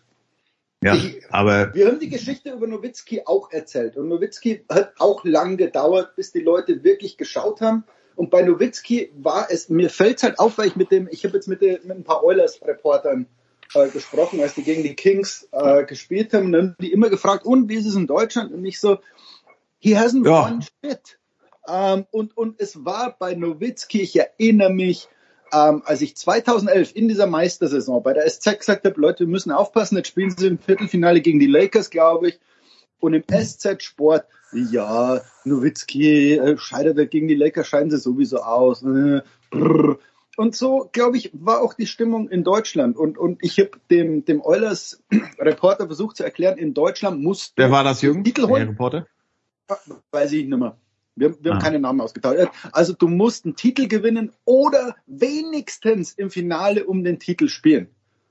Also Und dann Rainer bist du trotzdem Schüttler- noch in Rainer Deutschland. Schüttler ist Grand Slam Finalist, interessiert in Deutschland Ja. letztlich keine alte Sau, wenn du nicht Tennisspieler bist. Du brauchst den Titel. Was haben Leute über Michael Schumacher gelästert und keiner, bis er dann den ersten Titel in der, in der Formel 1 geholt hat. Boris Becker hatte natürlich das Glück oder Pech, äh, dass, dass quasi bei seinem ersten großen Turnier äh, er sofort Wimbledon gewinnt. Ja, also es ist halt, die Deutschen sind halt Erfolgsfans letztlich.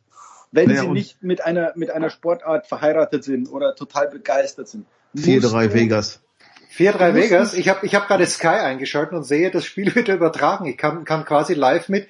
Das ist aber auch ein dirty, filthy and nasty Goal, das da jetzt gerade reingeht zum 4-3. Ich sage euch, wie es ist. Das, war einfach ein Arschlochtor.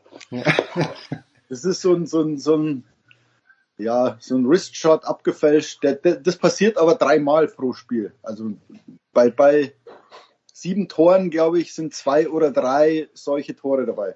Aber hat- Stone hat vorhin auch schon eins geschossen. Hat nicht bei Nowitzki geholfen, Jürgen, äh, und das ist auch das Problem, finde ich, bei den Footballspielern, dass Nowitzki permanent ohne Helm spielt und man sofort äh, ihn wiedererkennt, weil äh, ein Leon hier erkennt ihr an der Spielweise, aber ich erkenne ihn an der Rückennummer. Ja, aber noch, ganz oh, Jürg, äh, äh, Jens, jetzt müssen wir vorsichtig sein. Du kannst ja Leon und Nowitzki nicht mit irgendwelchen deutschen Footballern vergleichen. Also die deutschen Footballer, was sind die da? Die die Vollmers, der, das, das in der Rolle, das, also wenn wir, ich weiß nicht, ob wir jemals einen Quarterback haben werden, Mhm. äh, äh, dann hier der der Amon Rastan Brown ist ist wirklich super, toller Receiver, ähm, aber natürlich keiner vom Kaliber Also- von von Nowitzki oder Dreiseitel. Also, Also auf Football bezogen haben wir in Deutschland gerade Patrick Mahomes. Hm. Punkt. Also du kannst jetzt sagen, McDavid ist vielleicht noch der bessere Eishockeyspieler, aber der, der jetzt hier in den, in den Playoffs zockt und, und Wunderdinge tut, ähm, ist Dreiseitel und er ist gerade der beste Spieler in dieser Liga. Damit Nee, nee, nee, oh, vorsichtig, Jürgen. Also Matthew, Matthew Kitschak 5-3 Vegas. Matthew Kitschak ist auch äh, Hammer, was der für Florida hat. Ich habe es ja mit, aus nächster Nähe mit ansehen können, was der geleistet so- hat. So eine aber- Drecksau brauchst du auch. Un Ja, aber unglaublich, so wie der reden wir gespielt doch hat im. Football genauso über Patrick Mahomes, Aaron Rodgers, Joe Burrow. Also äh, dieses Kaliber, über dieses Kaliber reden wir. Ob, ob der jetzt dann Ja. letztlich, ich mag so Vergleiche sowieso nicht, ist der beste, zweitbeste, drittbeste, keine Ahnung. Ähm, er ist auf der quasi wichtigsten Position, der da immer äh, im Mittelpunkt steht, ist, gehört er gerade zu den besten drei, vier der Welt. Also auf Football bezogen würden wir über Joe Burrow, Patrick Mahomes, Ah. Aaron Rodgers reden. Und das ist natürlich schon ähm, eine andere Hausnummer. Genauso wie Ja. Nowitzki eine andere Hausnummer war, wo du sagst, du bist der beste Spieler bei einem NBA-Club, der den Titel holt. Punkt. Ja. Du bist nicht Überleg mal, über, vier über, oder so. überleg mal, bei Nowitzki, ich glaube, also die haben ja damals 2-6 in den Finals gegen Miami 2-0 geführt, aber Mhm. Deutschland hatte ja äh, Heim-WM und ich meine, das war, als Deutschland gegen Ecuador das dritte Vorrundenspiel 3-0 gewonnen hat, das war der, der Abend auch, als ähm, Nowitzki dann das entscheidende sechste Spiel verloren hat. Das hat doch in Deutschland keine Sau interessiert, dass der da, dass der letzte da einen 2-0 Vorsprung noch aus der Hand gegeben hatten, weil wir waren ja, wir haben uns ja gerade neu, neu, neu entdeckt und neu kennengelernt, Deutschland. Ja. Also Da Fähnchen war schwingen. Fußball total dominierend und ich weiß noch, dass bei Nowitzki, als die dann im Jahr danach die, die den besten Rekord hatten und, und in der ersten Runde gegen die Warriors ausschieden. Und da kann dieses Nowinski und bla bla bla bla bla und, und dieses, dass die Leute wirklich wach blieben, dass die in eine Kneipe gingen, äh, das, das glaube ich war ja erstmal nur in Würzburg und, und dann ging es so Halbfinale gegen Thunder ein bisschen los. Und dann selbst in der Finalserie gegen Heat äh, haben sie dann immer eingeblendet, dass Deutsche wach blieben, aber trotzdem hieß es so, naja, werden sie jetzt verlieren gegen Heat. Und, und Mai, so ist es halt in Deutschland. Also Du, du musst, na, du musst ja auch immer weil, sehen, Weil, weil ich finde, in Amerika wird halt mittlerweile in der NBA, wenn du der drittbeste Spieler äh, beim 20. besten Team bist, äh, bist du trotzdem auf Plakaten zu sehen und wirst irgendwie hochgelobt. Also so ein bisschen Monaco, Franze, jeder Scheißdreck wird zum äh, äh, Höchstereignis hochstilisiert. Und da finde ich so eine deutsche äh, Dings, okay, gewinnen wir jetzt erstmal einen Titel und, und dann reden wir über dich, finde ich gar nicht so schlecht. Naja, man muss ja auch immer sehen, da, damals 2011, das passte ja. Ne? Ich möchte auch darauf verweisen, dass es ja auch noch ein deutsches Stanley Cup Finale in dem Jahr gab. Ähm, das war Ja. natürlich auch total im, total im Ja. Schatten von Nowitzki, ne? obwohl es ja auch beides Leistungsträger waren mit Seidenberg und Erhoff. Aber das war natürlich Klick in dem, du musst ja wirklich äh, immer so ein bisschen hoffen für uns, Jürgen, und für den Sportler hier. Dieses Jahr ist keine Fußball-WM, kein- keine EM. Meinst du, das interessiert nächstes Jahr in Deutschland ein, wenn Dreiseitel Edmonton zum Meister schießen würde? Wir haben Heim-EM. Äh, das, da, der, da kriegst du deine ein, zwei vielleicht Online-Geschichten, aber das wird nichts Großes. Wenn Deutschland da daheim um den EM-Titel spielt, ist das scheißegal, was der hier leistet. Das ist einfach so. Du musst dir wirklich diese Zwischenjahre, die sind ideal für solche Geschichten. Und wie gesagt, Jürgen hat ja schon eine Grubauer Geschichte geschrieben. Ich finde sensationell, was der mit Seattle leistet, auch da. Also es ist nicht nur drei Seite, drei Seite wissen wir, dass er Playoffs kann und auch immer dann mega performt. Aber auch äh, Seattle ist aus deutscher Sicht oder Grubauer eine super Geschichte, was mich natürlich immer so ein bisschen, wo ich immer schmunzeln muss, aber das kenne ich aus meiner Zeit noch bei der DPA als Agenturjournalist, musst du natürlich immer dann auch den Zwischensatz erwähnen. Seattle ist weiter, was Grubauers Chancen auf eine WM-Teilnahme natürlich minimiert. Und Jürgen kennt's auch, Jürgen, Jürgen kennt's auch von Kollegen, die sagen immer, ja, wenn du drei Seiten hast, frag ihn doch mal, wie es mit einer WM-Teilnahme aussieht. Leute, der hat keinen Bock. Also das ist ja so, als wenn du nächstes Jahr Thomas Müller nach dem Viertelfinal aus in der Champions League fragst, ach Thomas, übrigens im August sind ja die Olympischen Spiele in Paris. Da bist du doch dabei, oder nicht? Ne, also das ist, ähm, wenn man das mal so runterbricht, ist es immer Wahnsinn. Ein Leon Dreiseitel und ich hoffe wirklich, dass ich ihn in Na- Nationaltrikot maximal bei Olympischen Spielen sehen werde und nicht mehr in der Nationalmannschaft, weil eine WM, das hat er nicht nur, hat er fünfmal gespielt und Edmonton sollte so gut sein, dass sie auf Jahre hinaus immer tief in den Playoffs spielen werden. Und deshalb wirst du Dreiseitel hoffentlich nie bei einer WM für Deutschland mehr spielen sehen. Kurze Pause.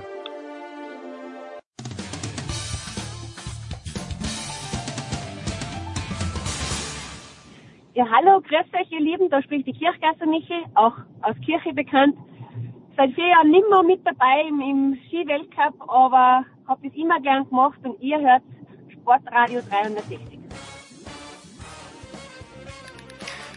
Jürgen Schmieder und Heiko Oldert, wir schauen gebannt und ich mittlerweile auch 13:37 im dritten Drittel noch zu spielen. 5 zu 3 für die Vegas Golden Knights, die übrigens ein ganz, ganz hässliches, das, das Gold gefällt mir überhaupt nicht, aber wurscht. Es ist Best of äh, Seven Serie Significance of Game One, Jürgen. Hat jetzt irgendeins? Nein. Genauso wenig wie, wie Heimvorteil. Ich glaube, ich habe gestern, weil, weil ich mich mit den Maple Leafs ein bisschen beschäftigt habe, hieß es, ja, die sind ja in den Playoffs daheim 1 zu 3. Ja gut, dafür sind sie auswärts 3 zu 0. Also ich glaube, im, im, im Hockey ist Heimvorteil quasi irrelevant. Vielleicht dann in den ganzen, in den entscheidenden Spielen, wenn es laut wird. Aber ich glaube, so Partie 1, nee. Die, die Serie geht erst los äh, ab Spiel 3, glaube ich. Du kannst jetzt schon was klauen und ist natürlich toll. Natürlich willst du das gewinnen aber jeder sagt dir nach dem ersten Spiel, Leute, das kann hier sieben, sieben Akte geben und, und letztlich ist es einer von sieben. Lässt ich hatte gestern, gestern eine Statistik gehört, ich glaube, es war 32 zu 19 Auswärtssiege. Hm. Also unglaublich. Also das ist so, das ist so ein bisschen wie bei einem Grand Slam Turnier. Ähm, die fünf Favoriten können wir nach, der, nach ihren Erstrundenspielen beurteilen. Nein, äh, geht nicht. Weil, also solange sie alle durchkommen, ist es in Ordnung.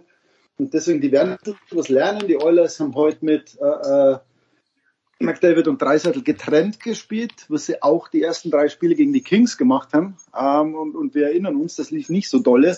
Dann haben sie umgestellt ab Spiel 4 und, und es lief. Ich weiß jetzt nicht, warum sie zurück umgestellt haben. Also das heißt, selbst wenn die Oilers heute verlieren, ähm, kann es sein, dass diese Partie, wenn, wenn Dreiseitel und McDavid wieder in einer Linie spielen, wieder komplett anders läuft. Also ich glaube, man kann noch nicht mal taktisch zu viel draus lesen, ähm, weil, weil die sich während der Serie ordentlich umstellen werden. Beide Mannschaften übrigens. Du musst immer sehen, wenn, drei, wenn, wenn Jay Woodcroft, Dreiseitel und äh, McDavid in eine Linie stellt, dann steht es nicht gut um die Oilers. Also außer Powerplay natürlich. Ja. Weil das ist immer so das Zeichen, okay, wir müssen Tore schießen und äh, das ist ein schlechtes Zeichen. Geht denn, und äh, abschließende Frage im Grunde genommen zum Eishockey, aber die, die Kraken sind ja ein extrem neues Team. Gehen die Golden Knights noch als, als quasi neues Team durch? Äh, meine Frage ist, glaube ich, wohnt, wenn man in Las Vegas, Jürgen, du warst ja schon sehr, sehr oft bei Spielen dort, apropos 5-4 jetzt, äh, ist, wohnt denn noch schon wieder Dreiseitel? Ist doch verrückt. Oder habe ich das jetzt falsch? Ne? Doch, das vierte Tor. Also hier steht's noch 5-3. Ja, dann, aber er ist dann, auf, dann pass mal gut auf. Du denn schneller? Ich bin schneller in München, ja. Ist Noch ist er gar nicht auf dem Eis. Ja, okay, ja. Ja, dann verrate Da kommt er, da kommt er, da ist an der Mittellinie. Ja, ja. Mich verarschen. Jetzt brauchen wir, jetzt brauchen wir neue Begriffe, weil jetzt wird's langsam, jetzt gehen wir ah. ins, ins Unbelievable, ins Ganz Outlandish, da Outrageous, ja. Otherworldly. Ich weiß, er hat mal, meine ich, vier Tore gemacht, 2017 gegen die Ducks. Äh, oder waren das vier Punkte? Aber das ist ja schon Wahnsinn. Ja, na, jetzt, jetzt zeigen sie auch nochmal alle, alle vier Tore von ihm hier. Das ist natürlich ja. komplett absurd. Aber trotzdem, trotzdem, es nützt natürlich. Das ist so ein bisschen wie vergangenes Jahr Western Conference Finale. Da spielen sie äh, großartig gegen Colorado, gegen Colorado mit, verlieren aber 8 zu 6. Und äh, dann hast du nichts davon, von diesem großartigen Spiel. Also wie Jürgen schon sagt, du müsstest dann jetzt auch eigentlich was mitnehmen. Ja, ja Jürgen, aber noch mal ganz kurz. Es ist noch bis zu spielen, aber ist in Las Vegas noch so wie in der, der Zauber des Anfangs oder sind die jetzt schon fast routiniert? Routiniert ja, aber es ist nach wie vor die Hölle los. Also, okay. wie gesagt, du, du, was man an Vegas immer unterschätzt oder nicht beachtet, dass da halt 400.000 Leute wohnen und zwar Blue Collar People. Mhm. Also da, da ist wenig fancy, das ist nicht LA, sondern halt Leute, die sich in der Entertainment Industry den, den Arsch aufreißen, im wahrsten Sinne des Wortes. Also ob das Backup-Tänzer sind oder halt auch Zimmermädchen äh, Leute, die den ganzen Laden irgendwie am Laufen halten. Ähm, und, und da waren die Golden Knights das erste Sportteam und die Stadt hat die empfangen. Und, und es funktioniert natürlich mit so einer Arbeitersportart irgendwie, mit so einer toughen Sportart wie Hockey, ähm, besser als mit, mit Basketball, finde ich, oder, oder vor allem Baseball. Und, und deswegen, die Knights sind Vegas. Also man sieht immer noch diese ganzen T-Shirts, Vegas Strong, äh, Vegas Born ist jetzt so ein bisschen dieses Born and Raised in Vegas bedeutet ja irgendwie was. Und, und dieses Motto äh, haben die Golden Knights total adaptiert oder adoptiert ähm, und, und füttern da aber auch. Also die, die wollen schon dieses Blue Color Vegas äh, verkörpern. Und, und das machen sie ganz gut. Und, und deswegen, klar, das Neue ist ein bisschen weg, aber sie sind Vegas Team. Du musst natürlich dazu sagen, Jens, das hat die NHL hat ja aus ihrem fatalen Fehler da in Arizona gelernt. Also du kannst in so einen Ort nicht was hineinpflanzen und dann sagen, ja, mal gucken, lass mal erstmal wachsen hier, ne? Und in Ruhe aufbauen. Nein, das kannst du vielleicht in Kanada machen. Aber da muss es klappen. Und in Arizona, das hat es bis heute nicht geklappt. Und deshalb haben sie ja diesen, diesen Draft, diesen Expe Extension Draft äh, oder Ex Expansion Draft eingeführt. Das heißt, du hast sofort eine schlagkräftige Truppe gehabt. Die sind ja gleich ins Finale gekommen. Also, ne, und das hat natürlich unwahrscheinlich geholfen. Und die sind seitdem jedes Jahr in der Western Conference gehören sie zu den Top Teams. Ist in Seattle, aber äh, also in Seattle haben sie jetzt nicht das ganz tolle Team äh, zusammen gedraftet, so wie es Vegas gelungen ist. Aber man hat so das Gefühl, äh, auch Seattle hat Kraken adoptiert. Klar, Seattle braucht jetzt irgendwann ein Basketballteam wieder, aber ich glaube, die haben da auch viel richtig gemacht. Also ich glaub, aber Seattle, äh, Seattle war ja auch immer eine Eishockeystadt, Jürgen. Äh, ja, Vegas nicht. Klar, aber die, die, die, ja, Vegas war gar keine Sportstadt. Also äh, um das abschließend zu erklären, du konntest erst in Vegas äh, eine Franchise eröffnen, ähm, als, die, als klar war, das Wettverbot wird gekippt, ähm, das landesweite Wettverbot. Und damit konntest du sagen, okay, wir, wir installieren hier Franchises und das merkst du jetzt. Jetzt hast du die Golden Knights, die Raiders. Es ist relativ sicher, dass bei der NBA Expansion äh, äh, Vegas zum Zug kommt und es ist auch sicher, dass sie ein Baseballteam kriegen werden. Also die, die verhandeln gerade mit den Raiders, oder?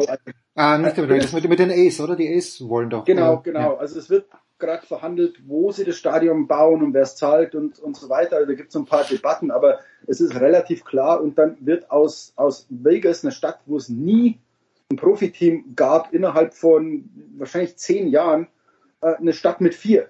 Mhm. Und plus Formel 1 und so weiter. Also, und letztlich kannst du alles darauf zurückführen aufs Kippen des landesweiten Wettverbots. Und das ist ganz interessant. Also, wie sich eine Stadt komplett verändern kann mit, mit so einem, mit so einer Gesetzesänderung. Ich plane Was meinst du, Jürgen, wenn die, wenn die NBA wählen könnte? Ne? Ich meine, das kommt ja darauf an, auf Ownership, auf die Gruppe, alles drum und dran. Zurück nach Seattle oder Vegas? Was würden die machen? Ich glaube, die machen beides, weil du, weil du nicht von 30 auf 31 machst. Ideal, sieht man in der NFL, finde ich, sind 32 Teams. Weil du hast ja, hast ja, hast ja NHL jetzt auch, aber dann musst ja, du kannst ja nicht zwei im Westen neu machen, dann musst du ja einen zumindest auch in, in Osten rüberschicken. Das ist aber nicht das Problem. Also das, das, das passiert ja immer wieder. Die, die NFL hat mal alles umgeschaffelt mit ihren Conferences und, und Divisions. Ähm, das ist, glaube ich, nicht das große Problem. Also schickst du Chicago in, in, in Osten. Äh, die werden sich freuen. Also das ist möglich und ich finde die Struktur 32 gut, weil dann hast du 8 mal 4 und, und alles ist in Ordnung. Und wenn du zwei Expansionsteams hast, ist relativ klar, du musst nach Vegas und du musst nach Seattle. Also ich glaube, ich, ich sehe keine dritte Stadt, die da auch nur einen Hauch einer Chance haben könnte. Ich würde ja sagen, du musst nach Quebec City, weil da ist schon lange eine Halle fertig, aber äh, da will Gary Batman ja irgendwie nicht hin. Ich glaube, in Kanada gibt es irgendwie nicht so viel zu holen als dann in der amerikanischen Markt das haben sie ja gesagt, der, der einzige, weil natürlich auch kanadische Teams nicht besonders häufig den Stanley Cup gewonnen haben äh, in den letzten, weiß gar nicht wie lang. 93. Äh, es kann natürlich heuer passieren mit, mit Oilers und, und Maple Leafs, finde ich beide, beide relativ gut, aber äh, da ist natürlich schon, wie du sagst, die Debatte, müssen es beide, müssen beide Franchises wirklich in Amerika sein oder kannst du nicht Kanada die nächste geben? Also wäre natürlich schön für Kanada, wie du sagst, und, und Quebec ähm, eine Franchise zu kriegen. Lass mich eine Geschichte in, in diesem Zusammenhang nochmal fragen, weil in der Formel 1 ist das Argument, dass Michael Andretti eben kein Team bekommt, obwohl er äh, unfassbar geile Partner eigentlich hat, ja, und die Kohle auch mitbringt, dass die zehn anderen Teams nichts vom Kuchen abgeben wollen. Denkt die, denken die amerikanischen Ligen dann anders? Denken die amerikanischen Ligen ja, Moment, wenn da Seattle und Las Vegas dazukommen, wird der Kuchen ja größer. Das, das ist genau der Dings. Also Wachstum, letztlich um, um jeden Preis, was ist so ein ganz uramerikanisches, urkapitalistisches, äh, so ein kapitalistischer Grundsatz ist, ähm, was ja die NFL gezeigt hat. Also wo sie sagen, schau mal, die Gesamteinnahmen gehen, gehen immer höher. Mehr Teams bedeuten mehr Spiele, bedeutet ein höherer äh, TV-Vertrag, weil es letztlich ähm, im Vergleich zu, zu anderen, sag mal, Quality Programming relativ einfach zu produzieren ist. Also Sport, mhm. du kriegst drei Stunden Inhalt inklusive den ganzen Gelaber ähm, und irgendwer guckt schon. Also das ist ja, dieses Land ist riesengroß ähm, und, und irgendjemand guckt äh, äh, Seattle Supersonics. Also umso mehr, weil es äh, ein neues Team ist, weil es exciting ist. Ähm, deswegen, ich glaube, die, die wollen einfach den Gesamtkuchen wachsen lassen und damit du siehst es ja in der Entwicklung, wenn diese Vereine verkauft werden oder die Franchises verkauft werden. Also der Preis ist explodiert und, und damit sagen die, solange unser Wert immer mehr nach oben geht, solange die Einnahmen immer mehr nach oben gehen, warum nicht? In der Formel 1 ist es ja anders. Also wer, wer, wer kauft Ferrari? Also ja klar, Ferrari, siehst du doch. Also Ferrari kann so viel wert sein, wie sie wollen die, das wirst du nie verkaufen. Und, und du siehst es ja jetzt nach, nach Mateschitz Tod, wo, wo alle nicht so genau wissen, wie es eigentlich, ähm, ich weiß jetzt nicht, ob sein Sohn äh, äh doch noch ja. eine, eine, Rolle übernimmt, aber dann sagst du, okay, was wird denn aus den Formel 1, aus der Formel 1 Initiative, was wird denn aus Fußball, was wird aus ba, ba, ba, ba, ba? Und, und die werden es ja nicht verkaufen. An wen? Also dann stellst du halt das Team ein, oder?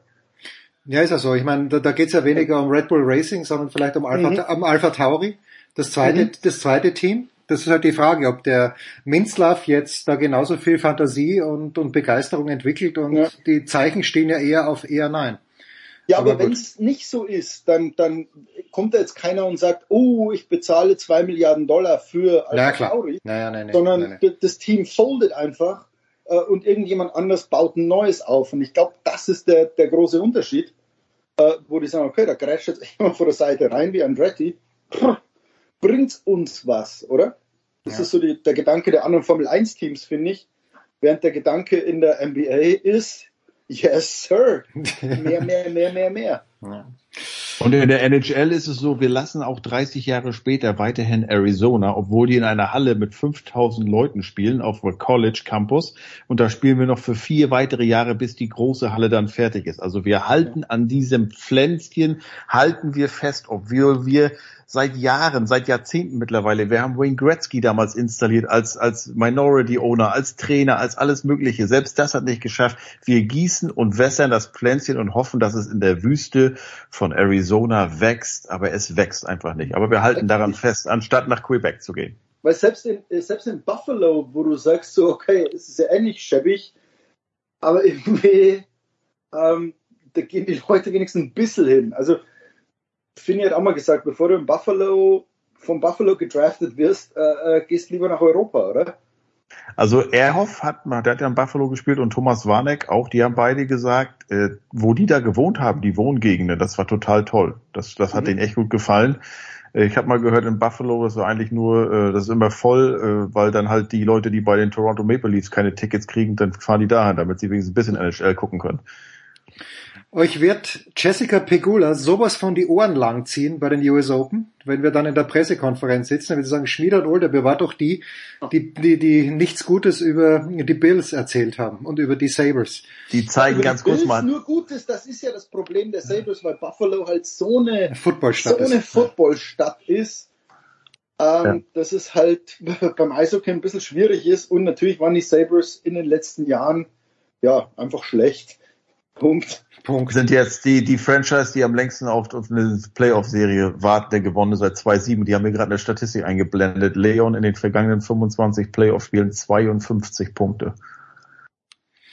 Beachtlich. Und ich habe jetzt, und das, ich meine, besser wird's nicht mehr, so lieb ich euch beide habe, ich habe gerade das erste Mal, glaube ich, nach 15 Jahren Linda Cohn gesehen. Ich wusste, ich wusste nicht, dass sie noch aktiv ist, aber sie ist als Sideline-Reporterin offenbar in Las Vegas am Start. Rauschmeißerfrage, mehr oder minder. Heiko, ab wann wirst du ein bisschen wuschig und wirst die Eastern Conference verlassen und zu irgendeinem Spiel von Leon in den Westen reisen? Weil bei Jürgen, Jürgen hat's ja nicht so weit nach Las Vegas. Ähm, ich habe eigentlich hier im Osten genug zu tun. Ich wäre fast morgen nach Toronto geflogen gegen Florida zu Spiel 2. Ähm, klar ist jetzt auch nach wie vor in New York bleibt ein Spot. Äh, also ich habe das echt jetzt so ein bisschen, das ist gar nicht so schlimm, wenn du mit dem Auto hinfährst, nachts bist du in weniger als drei Stunden zurück und äh, die, die äh, ja. New Jersey Devils sind ja noch dabei. Also ähm, ich glaube, das, das dauert noch ein bisschen, bis ich dann in den, äh, mein, in den in den Westen kommen werde. Mein Traumfinale Bruins gegen Oilers ist ja ah. knapp, knapp geplatzt, ja. ganz knapp. ähm, aber ja, muss man sehen. Herrliche Szenen. Gegen Maple Leafs. Ja, das wär's doch. Oilers gegen Maple Leafs. Matthews. Ah, das wäre schön. Das, das würde mich auch freuen. Das würde auch Michael Leopold freuen, den alten Maple Leafs. Fan. Burschen, ich danke herzlich. Weitermachen. Es sind noch in Deutschland, ich weiß in den USA ist noch mehr zu spielen, 6,45 zu spielen. Es steht 5 zu 4 für Vegas. Du bist, du bist 17 Sekunden voraus. Das ist Wahnsinn. Ja, ich habe hier Bulli hier. Pause in der Big Show 608.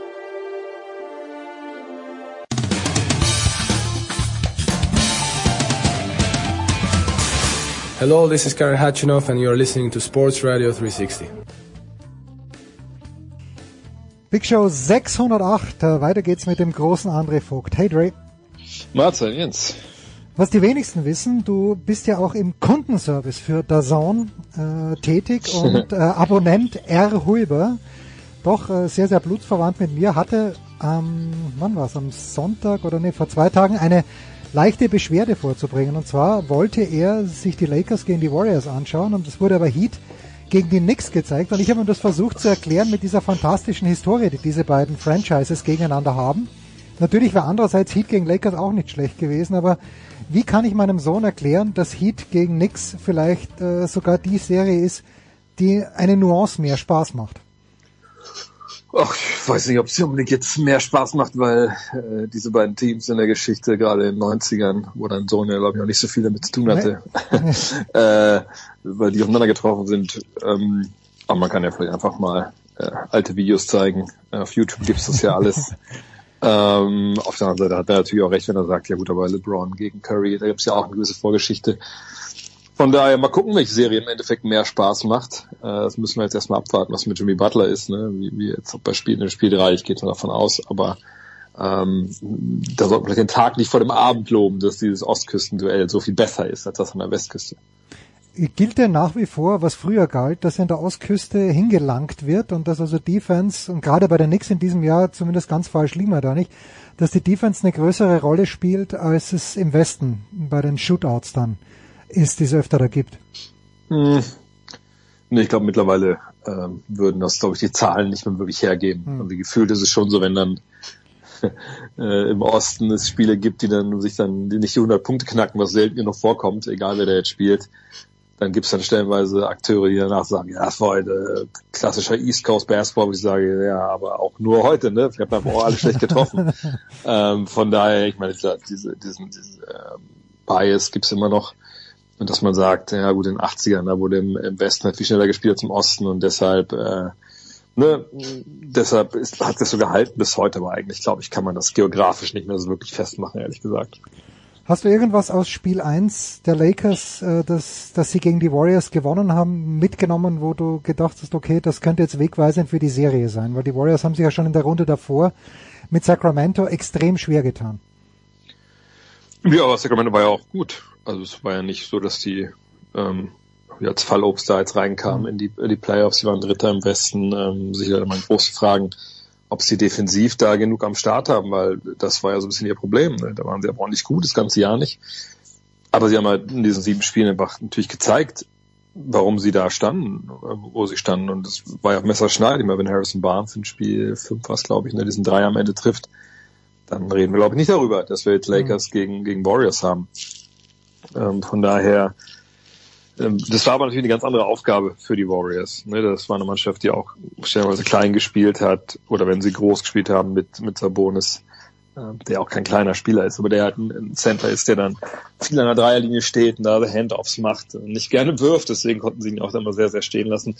Aber das war halt eine andere Aufgabe als die Lakers. Die Lakers mit äh, vor allem Anthony Davis jetzt in Spiel 1, aber auch mit LeBron James, mit Jared Vanderbilt, das ist schon eine Mannschaft, die spielt größer, ohne dass sie jetzt wirklich diesen, diesen 1-7-Footer haben, so einen traditionellen Center, den haben sie halt nicht, aber wenn Anthony Davis so spielt wie zum Auftakt jetzt mit 30 Punkte, 20 Rebounds, hm dann ist es natürlich schwer für sie, das zu kontern, weil sie bis auf Kevon Looney jetzt nicht wirklich diesen einen Big Man im Team haben, der es dann mit jemandem wie Anthony Davis da oft aufnehmen kann. Und auf anderen Positionen sind sie eben dann auch äh, physisch schwächer aufgestellt.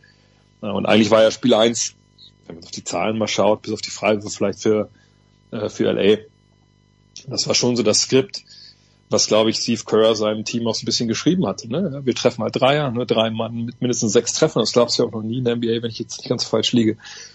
Und trotzdem hat man verloren am Ende. War knapp, keine Frage, bis am Ende auch mit einer kleinen Aufstellung wieder rangekommen. Aber das ist halt diese Serie in a nutshell. Ne? Wer, wer kann das jetzt gewinnen? Das Team, was äh, Small Ball spielt, wenn wir es nennen wollen, ne? mit vielen Schützen, äh, mhm. mit modernem Basketball. Oder das andere Team, was dann eben ein bisschen über die Physis kommt, über die Länge. Und da bin ich sehr gespannt. In Spiel 1 sah es sehr gut aus für die Lakers. Auf der anderen Seite muss man sagen, kommt natürlich auch Golden State kam aus Spiel 7. Die war natürlich nicht direkt voll bei der Sache. Das geht einfach auch nicht, gerade wenn du auch in der, in der, äh, in der, in der Duell davor natürlich auch so eine ganz andere Aufgabe hattest. Ähm, aber das wird jetzt schwer, natürlich ähm, zu prognostizieren, wie es weitergeht, weil einfach beide so eine hohe Qualität haben. Aber ich, ich bin extrem gespannt. Klar Spiel 2, wenn du das erste Spiel zu Hause verlierst, natürlich must win jetzt für die Warriors. Ja, das ist heute in der Nacht, wenn ich das richtig sehe, um drei Uhr früh. Ja, wenn ich das richtig umrechne, ich meine, ja, also Warriors gegen Lakers Spiel 2. Äh, um ganz kurz im Westen zu bleiben, die Nuggets führen gegen die Suns mit 2 zu 0. Was muss passieren, dass, da, äh, dass sich die Serie noch dreht? Wie wahrscheinlich ist es, dass Chris Paul da noch einen Impact haben kann in dieser Serie? wenn wir Chris Paul überhaupt noch in der Serie sehen, weil also in den letzten Meldungen hieß es ja eine, gute Woche und dann mhm. guckt man sich nochmal an, was da was mit seiner, mit seiner Oberschenkelmuskulatur da ist. Ähm, das Problem ist einfach, eine Woche heißt also Spiel 5 eventuell oder eventuell Spiel 6 und hast gesagt, sie liegen 0 zu 2 hinten. Ähm, jetzt ist das erste Heimspiel, von daher ist auch noch nicht wirklich was passiert, aber das kann natürlich gut sein, dass die Serie vorbei ist, bevor er mhm. fit ist. So, und ähm, das ist schon, auch wenn natürlich Chris Paul nicht mehr auf dem Niveau agiert, wie er es vielleicht früher bei den Clippers getan hat oder so, ähm, natürlich ein herber Schlag, weil eben diese Bank der Suns so ja, so derbe dezimiert ist einfach durch diesen Trade für ähm, Kevin Durant. Ne? Also die meisten, die da halt saßen und gespielt haben, und hier ein paar Starter, sind alle in Brooklyn. So und äh, da fehlt so ein bisschen natürlich auch die Alternativen. Cameron Payne, der eigentlich so der, der Backup auf der Eins war für, für Paul Race, der ist leider Gottes auch mit so Rückenproblemen geplagt äh, bisher. Naja, die Frage ist, wenn der jetzt kommt, kann der einen großen Unterschied machen. Der hat auch nicht sehr viel gespielt in diesen Playoffs aufgrund seines Rückens. Also das ist ehrlich gesagt eine Serie, wo ich ziemlich schwarz sehe dass wir da jetzt nochmal richtig, ähm, richtige Spannung kriegen. Klar, wenn du Kevin Durant hast und Devin Booker, der einfach unfassbarer Playoffs spielt, dann hast du wie immer eine Chance, gerade auch gegen eine Mannschaft aus Denver, die defensiv jetzt nicht die, ja, die ganz große Qualität anbieten konnte, stellenweise. Ähm, aber die 4-2-0, ne, die haben offensiv einfach ein unfassbares Arsenal an Leuten. Also die 4-2-0, wo Jamal Murray im zweiten Spiel wie nichts wirklich was gebracht hat. Von daher, also ja, ich, ich sehe da wirklich keinen richtigen Weg zurück in die Serie für die Suns, ähm, außerhalb von Verletzungen beim Gegner äh, oder irgendwelche andere Unbill. Wie ist die Prognose, weil du die Vertragssituation natürlich kennst von Kevin Durant, äh, aber bleibt der über den Sommer hinaus bei den Suns oder ist er ein Free Agent? Wie ist da die Situation? Nö, er hat ja noch Vertrag. Ah, okay. noch zwei Jahre Vertrag, also da müsste man sich jetzt, na gut, wer weiß, er hat im letzten Er kann sich immer rausreklamieren, ja? Der Oliver Glasner der ja, NBA. Ja, genau. Ähm, von daher, ja, also nee, weil ich kann es mir eigentlich nicht vorstellen. Ich denke, ähm, diesen Trade, den man da eingefädelt hat, im, was im Februar, ne? Ähm, das war ja schon einer, der so im beiderseitigen, äh, dreierseitigen Einvernehmen eingefädelt wurde, also nicht nur zwischen den Suns und den äh, Nets, sondern hat auch mit Kevin Durant gesprochen. Das war ja, wenn ich erinnere, so dass Kyrie Irving ja quasi das alles ins Rollen gebracht hat, als er dann äh, ihm gesagt wurde, nee, neuer Vertrag, maximal dotiert. Ah, da hätten wir uns vielleicht ein bisschen mehr von dir erwartet, um das zu bezahlen. Und dann hat er gesagt, ja, dann habe ich möchte aber auch nicht hier bleiben. Äh, und dann war klar, da muss man was tun, weil dessen Vertrag lief halt aus oder er konnte eine Klausel ziehen, dass er aussteigt. Ähm, und dann hatte man irgendwie auch ein Gentleman's Agreement mit Kevin Durant, so einer Motto, gut, also ne, wir legen dann keinen Stein in den Weg, wenn wir einen guten Deal finden. Den haben sie ihrer Ansicht nach dann in Phoenix gefunden und deswegen war dann auch seine Zeit da in Brooklyn zu Ende. Und ich denke mal einfach, wie gesagt, dass er da eine gute Zukunft sieht. Ähm, Im Sommer haben sie dann ja auch die Zeit und die Gelegenheit, nochmal nachzubessern, auch gerade auf der Bank. Und dann denke ich mal, ist, wie bei, ist oft bei diesen großen Trades, wenn das in der Saison passiert, dann ist dieses Team danach in der Regel einfach nicht bei 100 Prozent, weil einfach so viele Teile dann weggehen, um eben diesen Star zu holen. Und dann aber sagt, die kommende Offseason, ist dann wichtig und da können die Suns dann äh, sich auf Titelniveau bringen, denke ich. Das also im Westen. Die Nuggets führen gegen die Suns 2-0, Warriors Lakers 1 0 für die Lakers. Äh, Im Osten, ich habe gerade mit Heiko und mit Jürgen vorhin gesprochen, wir haben aber nur gestreift den Basketball, weil wir uns hauptsächlich um die NHL gekümmert haben. Also konnte Heiko den doch vom Ergebnis her überzeugenden Sieg zum 1 zu 1 der Celtics gar nicht, äh, gar nicht so sehr kommentieren. Ich habe gelesen, ich meine gelesen zu haben, dass es hauptsächlich die Defense war, aber dass es eigentlich in der Serie 2-0 stehen müsste. Siehst du das auch so? Mm, ja, ich meine, gut, im Spiel 1 haben sie am Ende dann noch ein paar Fehler gemacht, die man vielleicht so von den Celtics nicht so gewohnt ist. Also gerade äh, verrückte Turnover von Malcolm Brockton ist mir da im Kopf. Ähm, ja, und Spiel 1. Ich glaube, sie waren nicht so ganz bereit dafür, ne, dass da ohne Joel Embiid und James Harden einfach die Uhr zurückdreht auf sich 2018, 2019, als er damals ja bei den ähm, Houston Rockets irgendwie alles gemacht hat und viele von diesen Dreiern zurückfallen oder zurückspringen äh, jetzt getroffen hat. Und da hat er so ein Spiel erwischt, wo einfach, ja, sie ein bisschen überrascht waren. Mhm. Die Celtics, vielleicht fehlt ihnen auch so ein bisschen der Rhythmus, obwohl sie gar nicht so lange Pause hatten. Und dann haben sie das Spiel verloren, eben weil sie am Ende einfach das Spiel weggeschmissen haben, wenn man ehrlich ist. Ähm, aber in Spiel zwei da war ja Joel Embiid wieder dabei, der frisch gekühlte MVP. Ja, dazu gleich mehr, ja, ja. Äh, und der, ja, ich will nicht sagen, der hat dann alles andere so ein bisschen gehemmt, das wäre jetzt auch blöd, aber das war schon zu erwarten, dass wenn er zurückkommt, dass natürlich man nicht so spielen kann wie in Spiel 1, ne, dass James Harner erstmal als erpicht ist als Point Guard zu sagen, okay, unseren MVP, unseren Center, der muss mhm. auch den Ball bekommen, äh, ich guck mal, dass ich den erstmal ein bisschen hier ins Spiel bringe. Naja, und das hat er dann vielleicht ein bisschen zu viel probiert und versucht und dann ähm, kam er selber nicht so ins Spiel und es war ja bis zur Halbzeit knapp, aber dann im dritten Viertel ist die Sache ja vollkommen aus dem Ruder gelaufen für die äh, 76ers und klar, ich meine für die Boston Celtics, man redet immer über Tatum, der ein sehr schlechtes Spiel hatte, nur einen Korb überhaupt ähm, getroffen hat oder einmal den Korb getroffen hat. Ähm, das hat man gewonnen, eben durch die Defense, durch Malcolm Brockton, der von der Bank grandios war, Jalen Brown war grandios. Das ist für mich auch der Titelfavorit jetzt, wenn ich ehrlich bin, mhm. ähm, obwohl sie stellenweise ein bisschen diese Seriosität vermissen lassen. Aber ähm, von dem Team, was sie da jetzt haben, äh, muss man sagen, die lassen wirklich dann an beiden Enden des Feldes die wenigsten Fragen offen. Und ich, ich denke, klar ist man mit Embiid besser, ähm, aber ich, ich sehe irgendwie keinen so richtigen Weg für die Sixers die Serie zu gewinnen. Ich, ich weiß, dass sie da unterbewerte, aber ähm, ich denke, die haben zu viele Verteidiger, die so ein bisschen, äh, ja, ein bisschen fragwürdig sind und, und, und einfach Boston ist einfach so tief besetzt und, und so vielseitig besetzt. Äh, es mag sein, dass es sechs Spiele geht oder so, vielleicht sogar sieben, aber ich denke, am Ende des Tages äh, müsste sich eigentlich da die Qualität von Boston durchsetzen. Wird runtergehen wie warmes Öl bei Heiko. So, Joel Embiid, du hast ihn angesprochen, hast natürlich in deinen äh, various Podcasts auch schon besprochen, aber auch hier, ich habe mal eine ganz konkrete Frage. Wie viel macht das in Schilling, dieser MVP-Titel? Jemand wie Joel Embiid hat doch sicherlich in seinem Vertrag drinnen stehen, sollte er zum MVP oder sollte er Top 3 MVP kommen, äh, bekommt so und so viele Dollar extra. Ist das, äh, ist sowas bekannt ja. oder wird das unter der Hand geregelt? Also es gibt schon Klauseln, die man da reinschreiben lassen kann, aber das gilt eigentlich dann eher für Spieler, die vielleicht irgendwie also bei Embiid selber war das zu Beginn seiner Karriere so, dass er natürlich äh, die ersten beiden Jahre waren es ja, glaube ich, gar nicht gespielt hat, weil er so oft verletzt war oder so mhm. laboriert hat. Äh, und dann kann man natürlich als Verein sagen, so, so einen neuen Vertrag verhandeln gerne aus, aber ja, so ein paar Klauseln wäre schön, wenn du irgendwie ein paar Checkmarks irgendwie äh, erreichst. Dann kriegst du das volle Geld, ansonsten vielleicht ein bisschen weniger. So geht das eigentlich in der Regel. Okay. Ähm, und bei diesen MVP-Geschichten, es gibt für Spieler, die in ihrem Rookie-Vertrag sind, so eine Regelung, dass wenn sie äh, ja, ein bisschen größere Awards gewinnen, dass sie da am Ende des Tages äh, dann mehr Geld verdienen können im nächsten Vertrag. Ah, okay. Das ist ein bisschen kompliziert, aber das, das reicht, glaube ich, man versteht es, glaube ich. Ähm, bei ihm ist jetzt so, der Mann ist so gut, der war ja vorher auch ein paar Jahre äh, Zweiter äh, bei der MVP-Wahl ich glaube, wenn du zu denen gehst und sagst, ja, pass auf, einen neuen Vertrag würden wir gerne mit dir ausleihen, du bist einer der besten Spieler der Liga, keine Frage, aber wir würden ganz gerne hier einbauen, dass ein bisschen weniger Geld kriegst, wenn du aber MVP wenn du MVP wirst, ja, okay, alles klar. Ja, dann glaube ich, dann scheißt er dir auf dem Schreibtisch, ne? Das glaube ich, so, das unterschreibt bei dir. Ne? Okay, verstehe ich äh, voll und ganz. Bist du, weil Embiid, wie du ja sagst, ist ja nicht aus dem Nichts gekommen, sondern war die letzten Jahre schon immer vorne dabei. Ist der Konsensus in der NBA-Gemeinde so, dass man sagt, äh, verdiente Ehrung und äh, Nikola Jokic in diesem Jahr mal Pause, vielleicht nächstes Jahr wieder?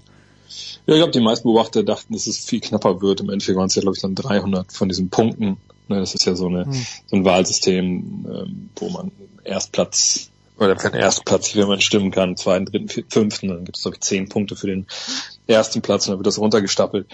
Äh, und da hatte er mit großem Abstand am Ende gewonnen. Ja. Ähm, das hat den einen oder anderen sicherlich auch verwundert. Ich fand es auch ein bisschen krasser Abstand, weil eigentlich ähm, war das ganze Jahr ja die Diskussion, okay, also wer wird's jetzt? Ne? Nikola Jokic zum dritten Mal in Folge äh, oder Embiid. Und ähm, viele haben ja ihre Rolle als als Wahlberechtigter, der ja eigentlich nur über eine Saison abstimmt. Ne, wir reden ja nicht über den MVP letzten drei Jahre oder letzten mhm. fünf Jahre. Es gibt in dem Sinne auch keine Lifetime Achievement Awards. Aber viele ähm, Wahlberechtigte haben vorher, sind ja auch Journalisten, wie gesagt, ne, klar, äh, die auch ihre eigenen äh, Medien haben, Podcasts etc. Und da haben sich viele positioniert. Ähm, also gerade so, so denke ich mal, so ab Februar. Naja, kann man denn wirklich für ähm, Jokic stimmen, ne, zum dritten Mal in Folge, das haben ja nur ganz, ganz wenige in der Geschichte überhaupt äh, erreicht. Ist er denn dann jemand, den wir in einem Atemzug nennen können mit den ganz Großen des Spiels, wenn das zum Beispiel Michael Jordan nicht vergönnt war? Und das war, glaube ich, dann im Endeffekt so ein bisschen der Sargnagel für mhm. diese Kandidatur von ihm, weil das eben, glaube ich, viele Leute einfach gesagt haben, ja, gut, das stimmt, das, äh, da gehört er eigentlich nicht hin. Und das ist natürlich ein fatales Narrativ für mich gewesen, weil einfach das sich nicht gehört. So. Ich, meine, ich hatte auch für Embiid gestimmt, aber mein Hauptgrund war einfach, dass die, die Nuggets nach dem, äh, nach dem All-Star-Break einfach eine krasse Schwächephase hatten zwischendurch mhm. und einfach nicht gut gespielt haben. Und ich dachte immer so, ja gut, also wenn du der beste Mann bist äh, dieses Jahr, wertvollste Spieler, dann, dann musst du einen der Jungs da ein bisschen rausziehen aus dieser Malaise ähm, und sagst, lag nicht an, an, an Jokic, dass das passiert ist. Ähm, und gleichzeitig muss man sagen, sind die Sixers äh, dann bilanztechnisch aufgeschlossen äh, zu den äh, zu den Nuggets, wenn es daher nur für Platz drei gereicht hat im, im Osten. Ähm, und da habe ich mich einfach für ein Beat entschieden, weil es auch so das Rennen einfach knapp war. Äh, aber dieses Ergebnis jetzt spiegelt nicht wieder, wie knapp das Rennen eigentlich war. Weil, wie gesagt, ich denke, dass dieses Narrativ dann bei vielen leider Gottes äh, die so festgehakt hat im Kopf, dass sie halt dann klar gesagt haben, nee, dann stimme ich halt äh, für, für Beat mit der ersten Stimme, mit der zweiten dann äh, für, für den Joker. Mhm. Und das ist ein bisschen schade, wenn man eigentlich, wenn es nur um die Zahlen gehen würde, dann wäre eigentlich Nikola Jokic ganz klar die Nummer eins. Also wir haben ja auch viele sehr, sehr komplizierte Formeln mittlerweile im Basketball, aus dem Baseball kennst du das ja auch, ähm, wie man Leistung bewerten kann. Und diese Zahlen sehen eigentlich, ich glaube mittlerweile doch, ja, alle, also wirklich alle Zahlen sehen halt äh, Joel Embiid äh, hinter hinter Nikola Jokic. Ja, ja. Aber gut, es ist so gewählt, wie es gewählt wurde und äh, ist auch verdient. Ich habe es ja auch zwar abgestimmt, aber, die, dieses Narrativ hat mich halt gestört einfach, ja. Naja, aber du, du, weil du gerade Baseball ansprichst, das war jahrelang so, dass man gesagt hat, in die Baseball Hall of Fame darf niemand ähm, ohne Gegenstimme rein, weil Babe Ruth damals, irgendjemand hat auch gegen die Einführung oder gegen, gegen das Hereinwählen von Babe Ruth gestimmt, dann waren es halt 99 Prozent und keiner der nachfolgenden Spiele, ich glaube Mariano Rivera war der erste dann, der wirklich 100 Prozent aller Stimmen bekommen hat. Auch so ein komplett schwachsinniges Narrativ, aber kann man nicht ändern. Dre, wann werden wir dich, äh, wann wird mein Sohn dich bei Lakers gegen Warriors hören, ist meine Frage. Äh, bei Lakers gegen Warriors weiß ich jetzt gar nicht. Ich weiß, dass ich Sonntag kommentiere, aber ich wüsste jetzt gar nicht genau, ehrlich gesagt, ich muss mal nachgucken. Solche Sachen, ich kann mir das aber natürlich auch in den Playoffs oft nicht merken, obwohl ich ähm, mittlerweile ja auch nicht mehr wirklich immer alles live gucke, sondern lieber am nächsten Tag. Aber bear with me, ich muss kurz meinen Plan aufrufen. Nee, am Sonntag mache ich Celtics, Celtics gegen 76ers um 21.30 Uhr. Ähm, und danach, ja, muss man mal, also steht ja manchmal noch nicht so wirklich richtig fest, wann die, Hm. wann was übertragen wird. Ähm, aber Lakers Warriors steht erstmal bei mir jetzt nicht auf dem Tableau. Sonntag 21.30 Uhr übrigens eine gloriose Zeit. Endlich. Äh, ich habe letzte Woche auch beide Spiele, 19 und 21.30 mir angeschaut. Dre, ich danke dir herzlich. Äh, Wir machen eine kurze Pause und schmeißen uns wie immer mit Tennis raus.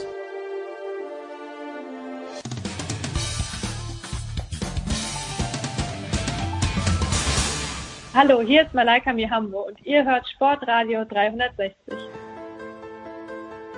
Sportradio 360, die Big Show 608 biegt in die Zielgerade ein und tut das wie immer mit Tennis und ich freue mich sehr, dass Jörg Almaroth mal wieder dabei ist. Servus Jörg. Guten Morgen. Und äh, Moritz Lang von Sky. Vor zwei Wochen haben wir erst äh, live and in person gesprochen mit dem hübschen Kerl. Servus Moritz. Was? Ist das schon wieder zwei Wochen her? Grüßt euch. Ja, jetzt, jetzt ist ja schönes Wetter. Damals äh, hat man genug Zeit im Pressezentrum bei den BMW Open.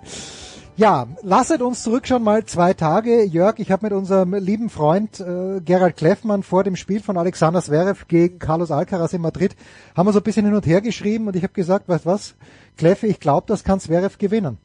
Ja, ich war knapp dran. Warum, warum, warum bin ich so knapp falsch gelegen, Jörg? Was hast du da gesehen, was bei Zverev nicht stimmt? Er selber, ja, war wortkarg, aber hat dann eh gesagt, er kann einfach nicht mitspielen mit, mit Alcaraz. Zuerst mal muss ich zugeben, dass ich genau die gleichen Gedanken insgeheim gehegt habe und äh, mich mit dem Gedanken beschäftigt habe, ein paar, ein paar Euro auf Zverev zu setzen bei meinen gespielten Wett, äh, Einsätzen. Naja gut, äh, warum? Äh, vielleicht äh, liegt die Erklärung in dem, was, was, was er später danach gesagt hat. Also, dass er gewusst habe, dass er irgendwie weit weg sei von Alcaraz. Weiß nicht, hat ihm, hat ihm der bedingungslose Glaube jetzt irgendwie gefehlt, äh, das Spiel zu gewinnen? Ja, das ist, das, das wäre die eine Seite der Medaille möglicherweise. Die andere ist äh, eben der, der das, die Macht des Faktischen, würde ich sagen. Also natürlich, Carlos Alcaraz spielt im Moment noch mutmaßlich eben in einer anderen Liga als äh, äh, Alexander Zverev.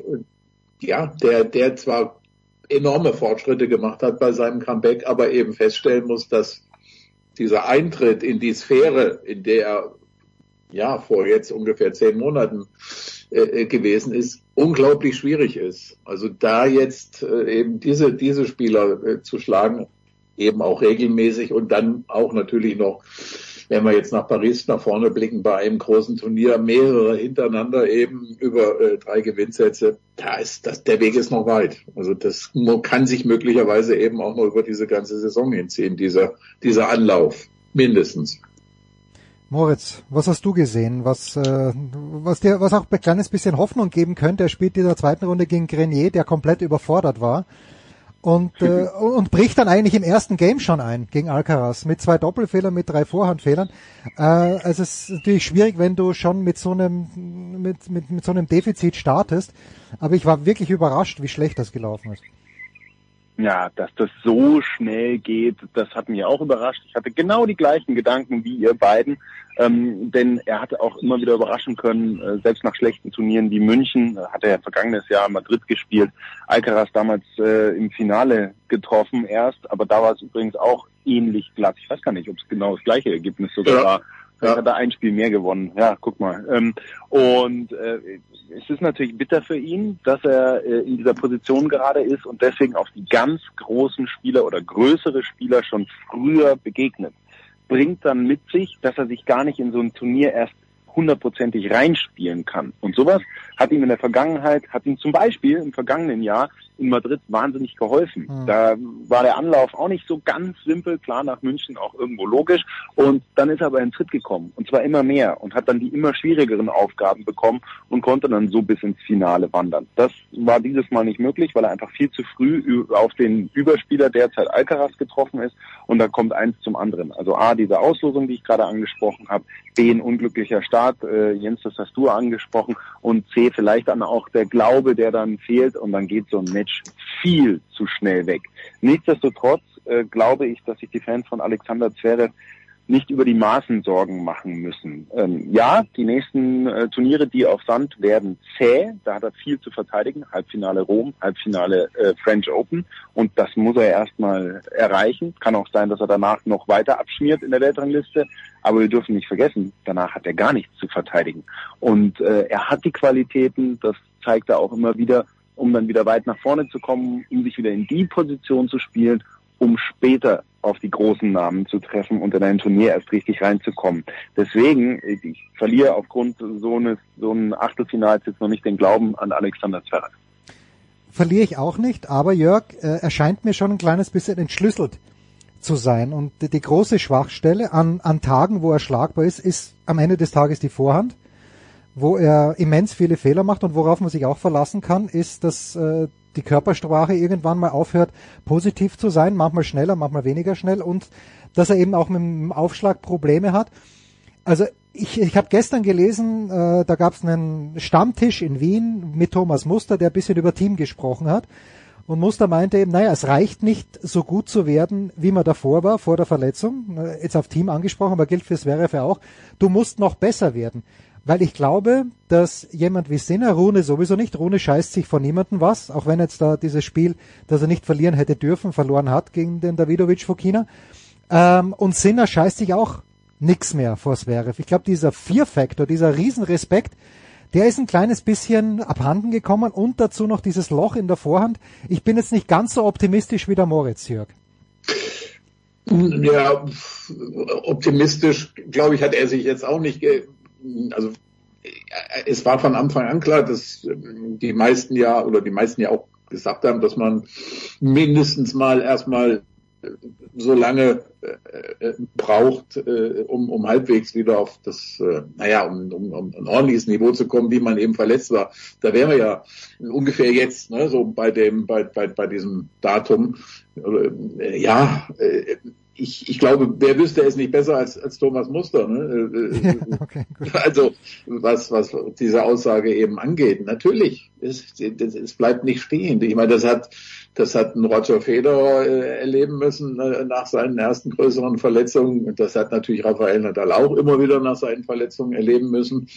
Äh, ich denke, hier kommt natürlich im Moment hinzu, dass einfach äh, eine Generation jetzt äh, irgendwie die, die Center Court sozusagen erobert, die, ja, die, die, die noch äh, gefühlt noch stärker draufhaut, noch äh, wirklich wilder, dynamischer irgendwie erscheint und, und naja, klar, äh, äh, für Zverev stellt sich das ja irgendwie auch als Zangenbewegung. Auf der einen Seite gibt's noch ein paar Ältere, die immer noch und immer wieder gefährlich sind.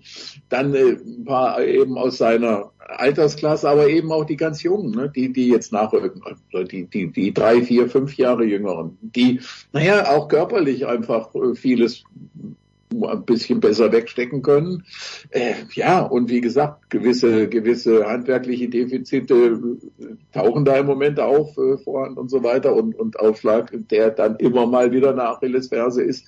Nein, äh, natürlich ist es nicht leicht, aber er ist, äh, ich, das darf man eben auch nicht vergessen, er ist so oft und äh, da schließen wir uns ja alle mit ein, äh, immer mal wieder abgeschrieben worden und ist immer wieder auch stark, stark aus diesen Situationen rausgekommen. Also ich äh, will, will mich da jetzt nicht als Cassandra irgendwie auch betätigen. Nein, also ich, ich aber ich glaube, also mein, mein, mein, mein ich glaube schon, dass es äh, länger dauert, dass wir in diesem Jahr da noch nicht unbedingt die, die ganz großen Dinge erwarten müssen und, und dürfen wahrscheinlich äh, da würde ich schon eher den Blick auf 2024 richten, bis das alles irgendwie gesettelt ist. Hm.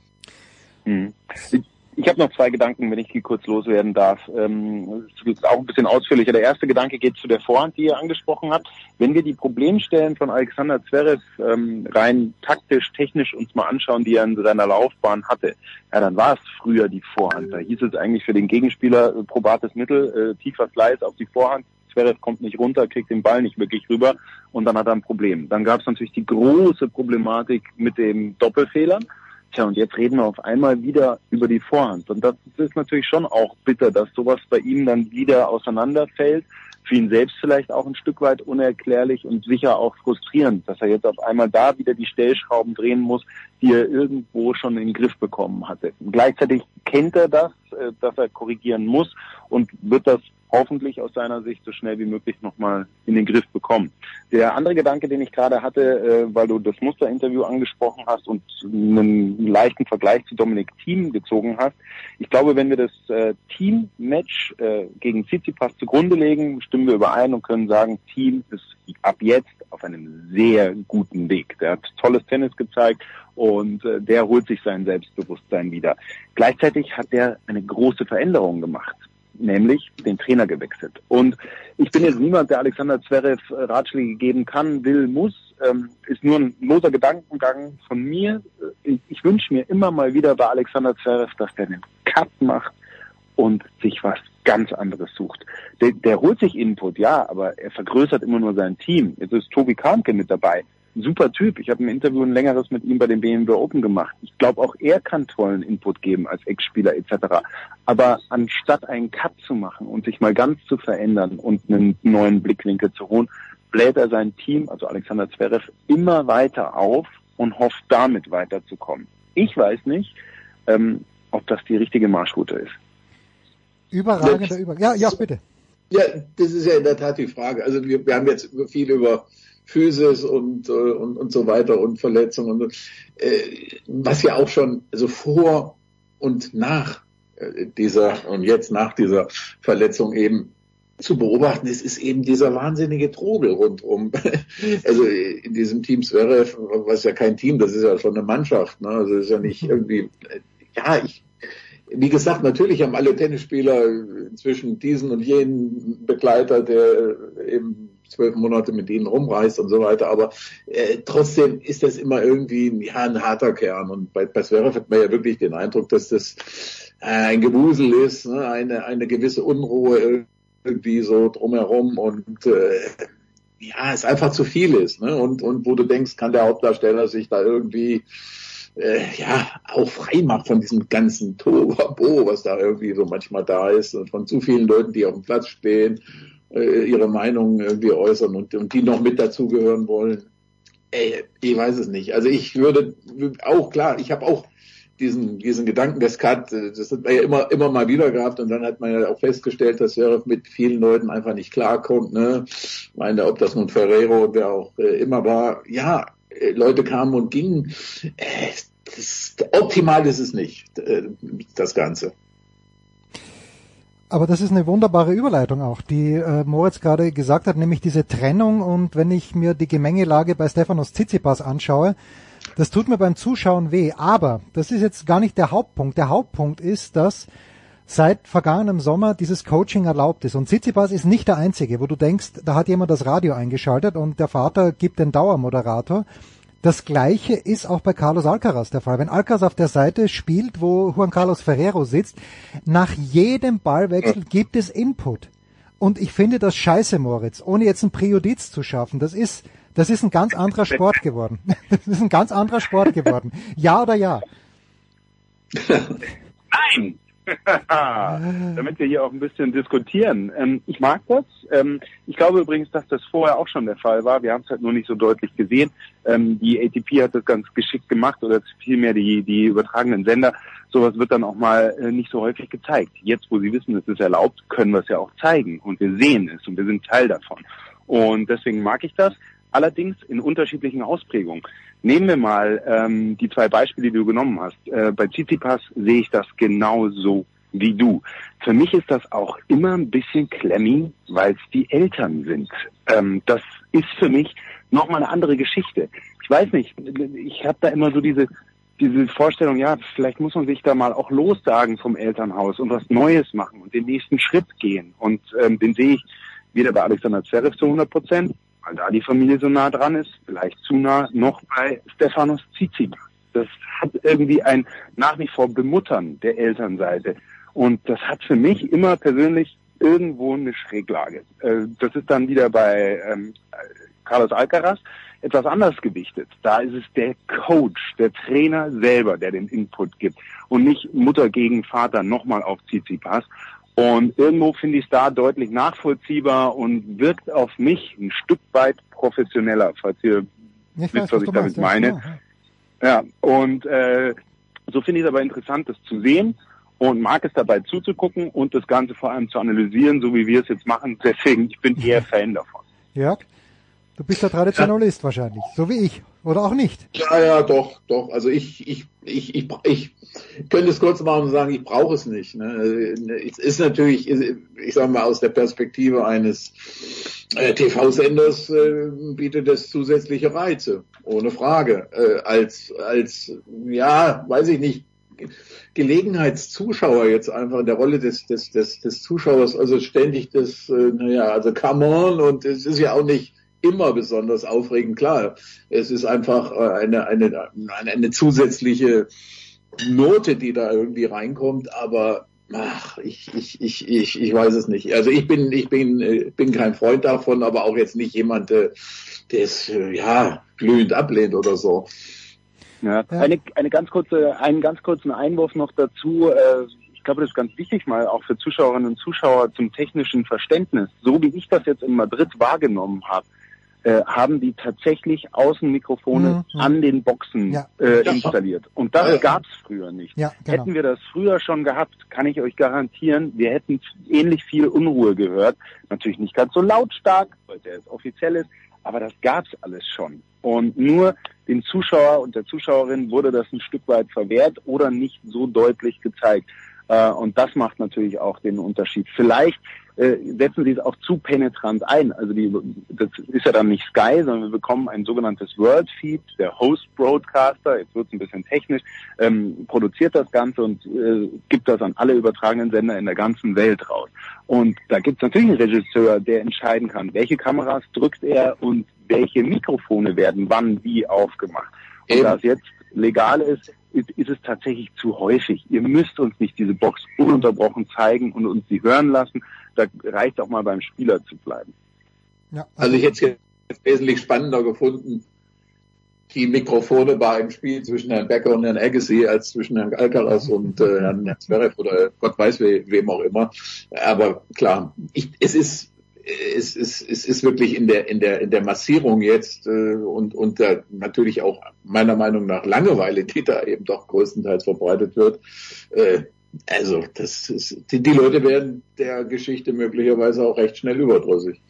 Ja gut, muss man dann halt so regulieren, wie es, äh, für- das werden ja nicht nur wir beobachten, sondern andere auch so, wie es Moritz gesagt hat, eben nicht permanent dieses Mikrofon auch wirklich in den World Feed einzuspeisen. So, also diese Woche, wir haben nicht vergessen, dass mit Daniel Altmaier, der gestern ausgeschieden ist gegen Borna Coric und Jan-Lennart Struff, zwei Deutsche, Struff heute gegen Tsitsipas, im Viertelfinale sind. Äh, Ich sehe Struff nicht chancenlos gegen Stefanos Tsitsipas, aber der hat sich doch gesteigert. Ähm, über deine Einschätzung zu Dominik Thiem würde ich gern mit dir streiten, Moritz, aber da reicht die Zeit jetzt nicht mehr. Geh mal lieber, äh, geh mal lieber kurz nach vorne noch. Moritz, du fliegst wann nach Rom, weil Rom ist ein absolutes Highlight des Tennisjahres. Ich erinnere mich an einen unvergesslichen Regentag, den wir beide 2019 dort verbracht haben. Gefühlt war es nicht ein Regentag, Eine sondern äh, eine Weltuntergangswoche. Es führte dann zu einem sensationellen, ich glaube Donnerstag war, an dem alle Topspieler zweimal Ja, zu sehen ja. waren. Djokovic, Nadal und Federer. Oh, hat das Spaß gemacht. Das wird es in diesem Jahr so nicht mehr geben. Das äh, Turnier wurde ja ähm, genau wie Madrid auch verlängert. Äh, Ist auch gut so, ist ein Combined-Event. Sprich, die spielen jetzt zehn Tage Hauptfeld. Wir sind nicht von Tag eins an vor Ort vertreten, ähm, hat einfach auch Produktionsbedingungen etc. hinter sich. Äh, ich fliege am Sonntag, also am mittleren Sonntag hin. Und da gibt's dann, also wir übertragen natürlich ab Match 1, aber ähm, vor Ort bin ich ab Sonntag, äh, den, den ersten Sonntag in Rom. Middle Sunday, wie wir Engländer sagen. Ja. danke Nicht Moritz. mehr spielfrei. Nicht mehr spielfrei. Danke Moritz. Äh, danke Jörg. Das war's, die Big Show 608 Sportradio 360. Äh, die nächste Folge nächsten Donnerstag. Das war die Big Show auf sportradio360.de. Folgen Sie uns auf Twitter, klicken Sie den Gefällt mir-Button auf unserer Facebook-Seite und abonnieren Sie uns via RSS-Feed oder auf iTunes. Die nächste Ausgabe der Big Show gibt es am kommenden Donnerstag. Bis dahin sollten Sie die Zeit nutzen und die weiteren Angebote auf sportradio360.de wahrnehmen. Play Ball! Da ist gar nichts toll.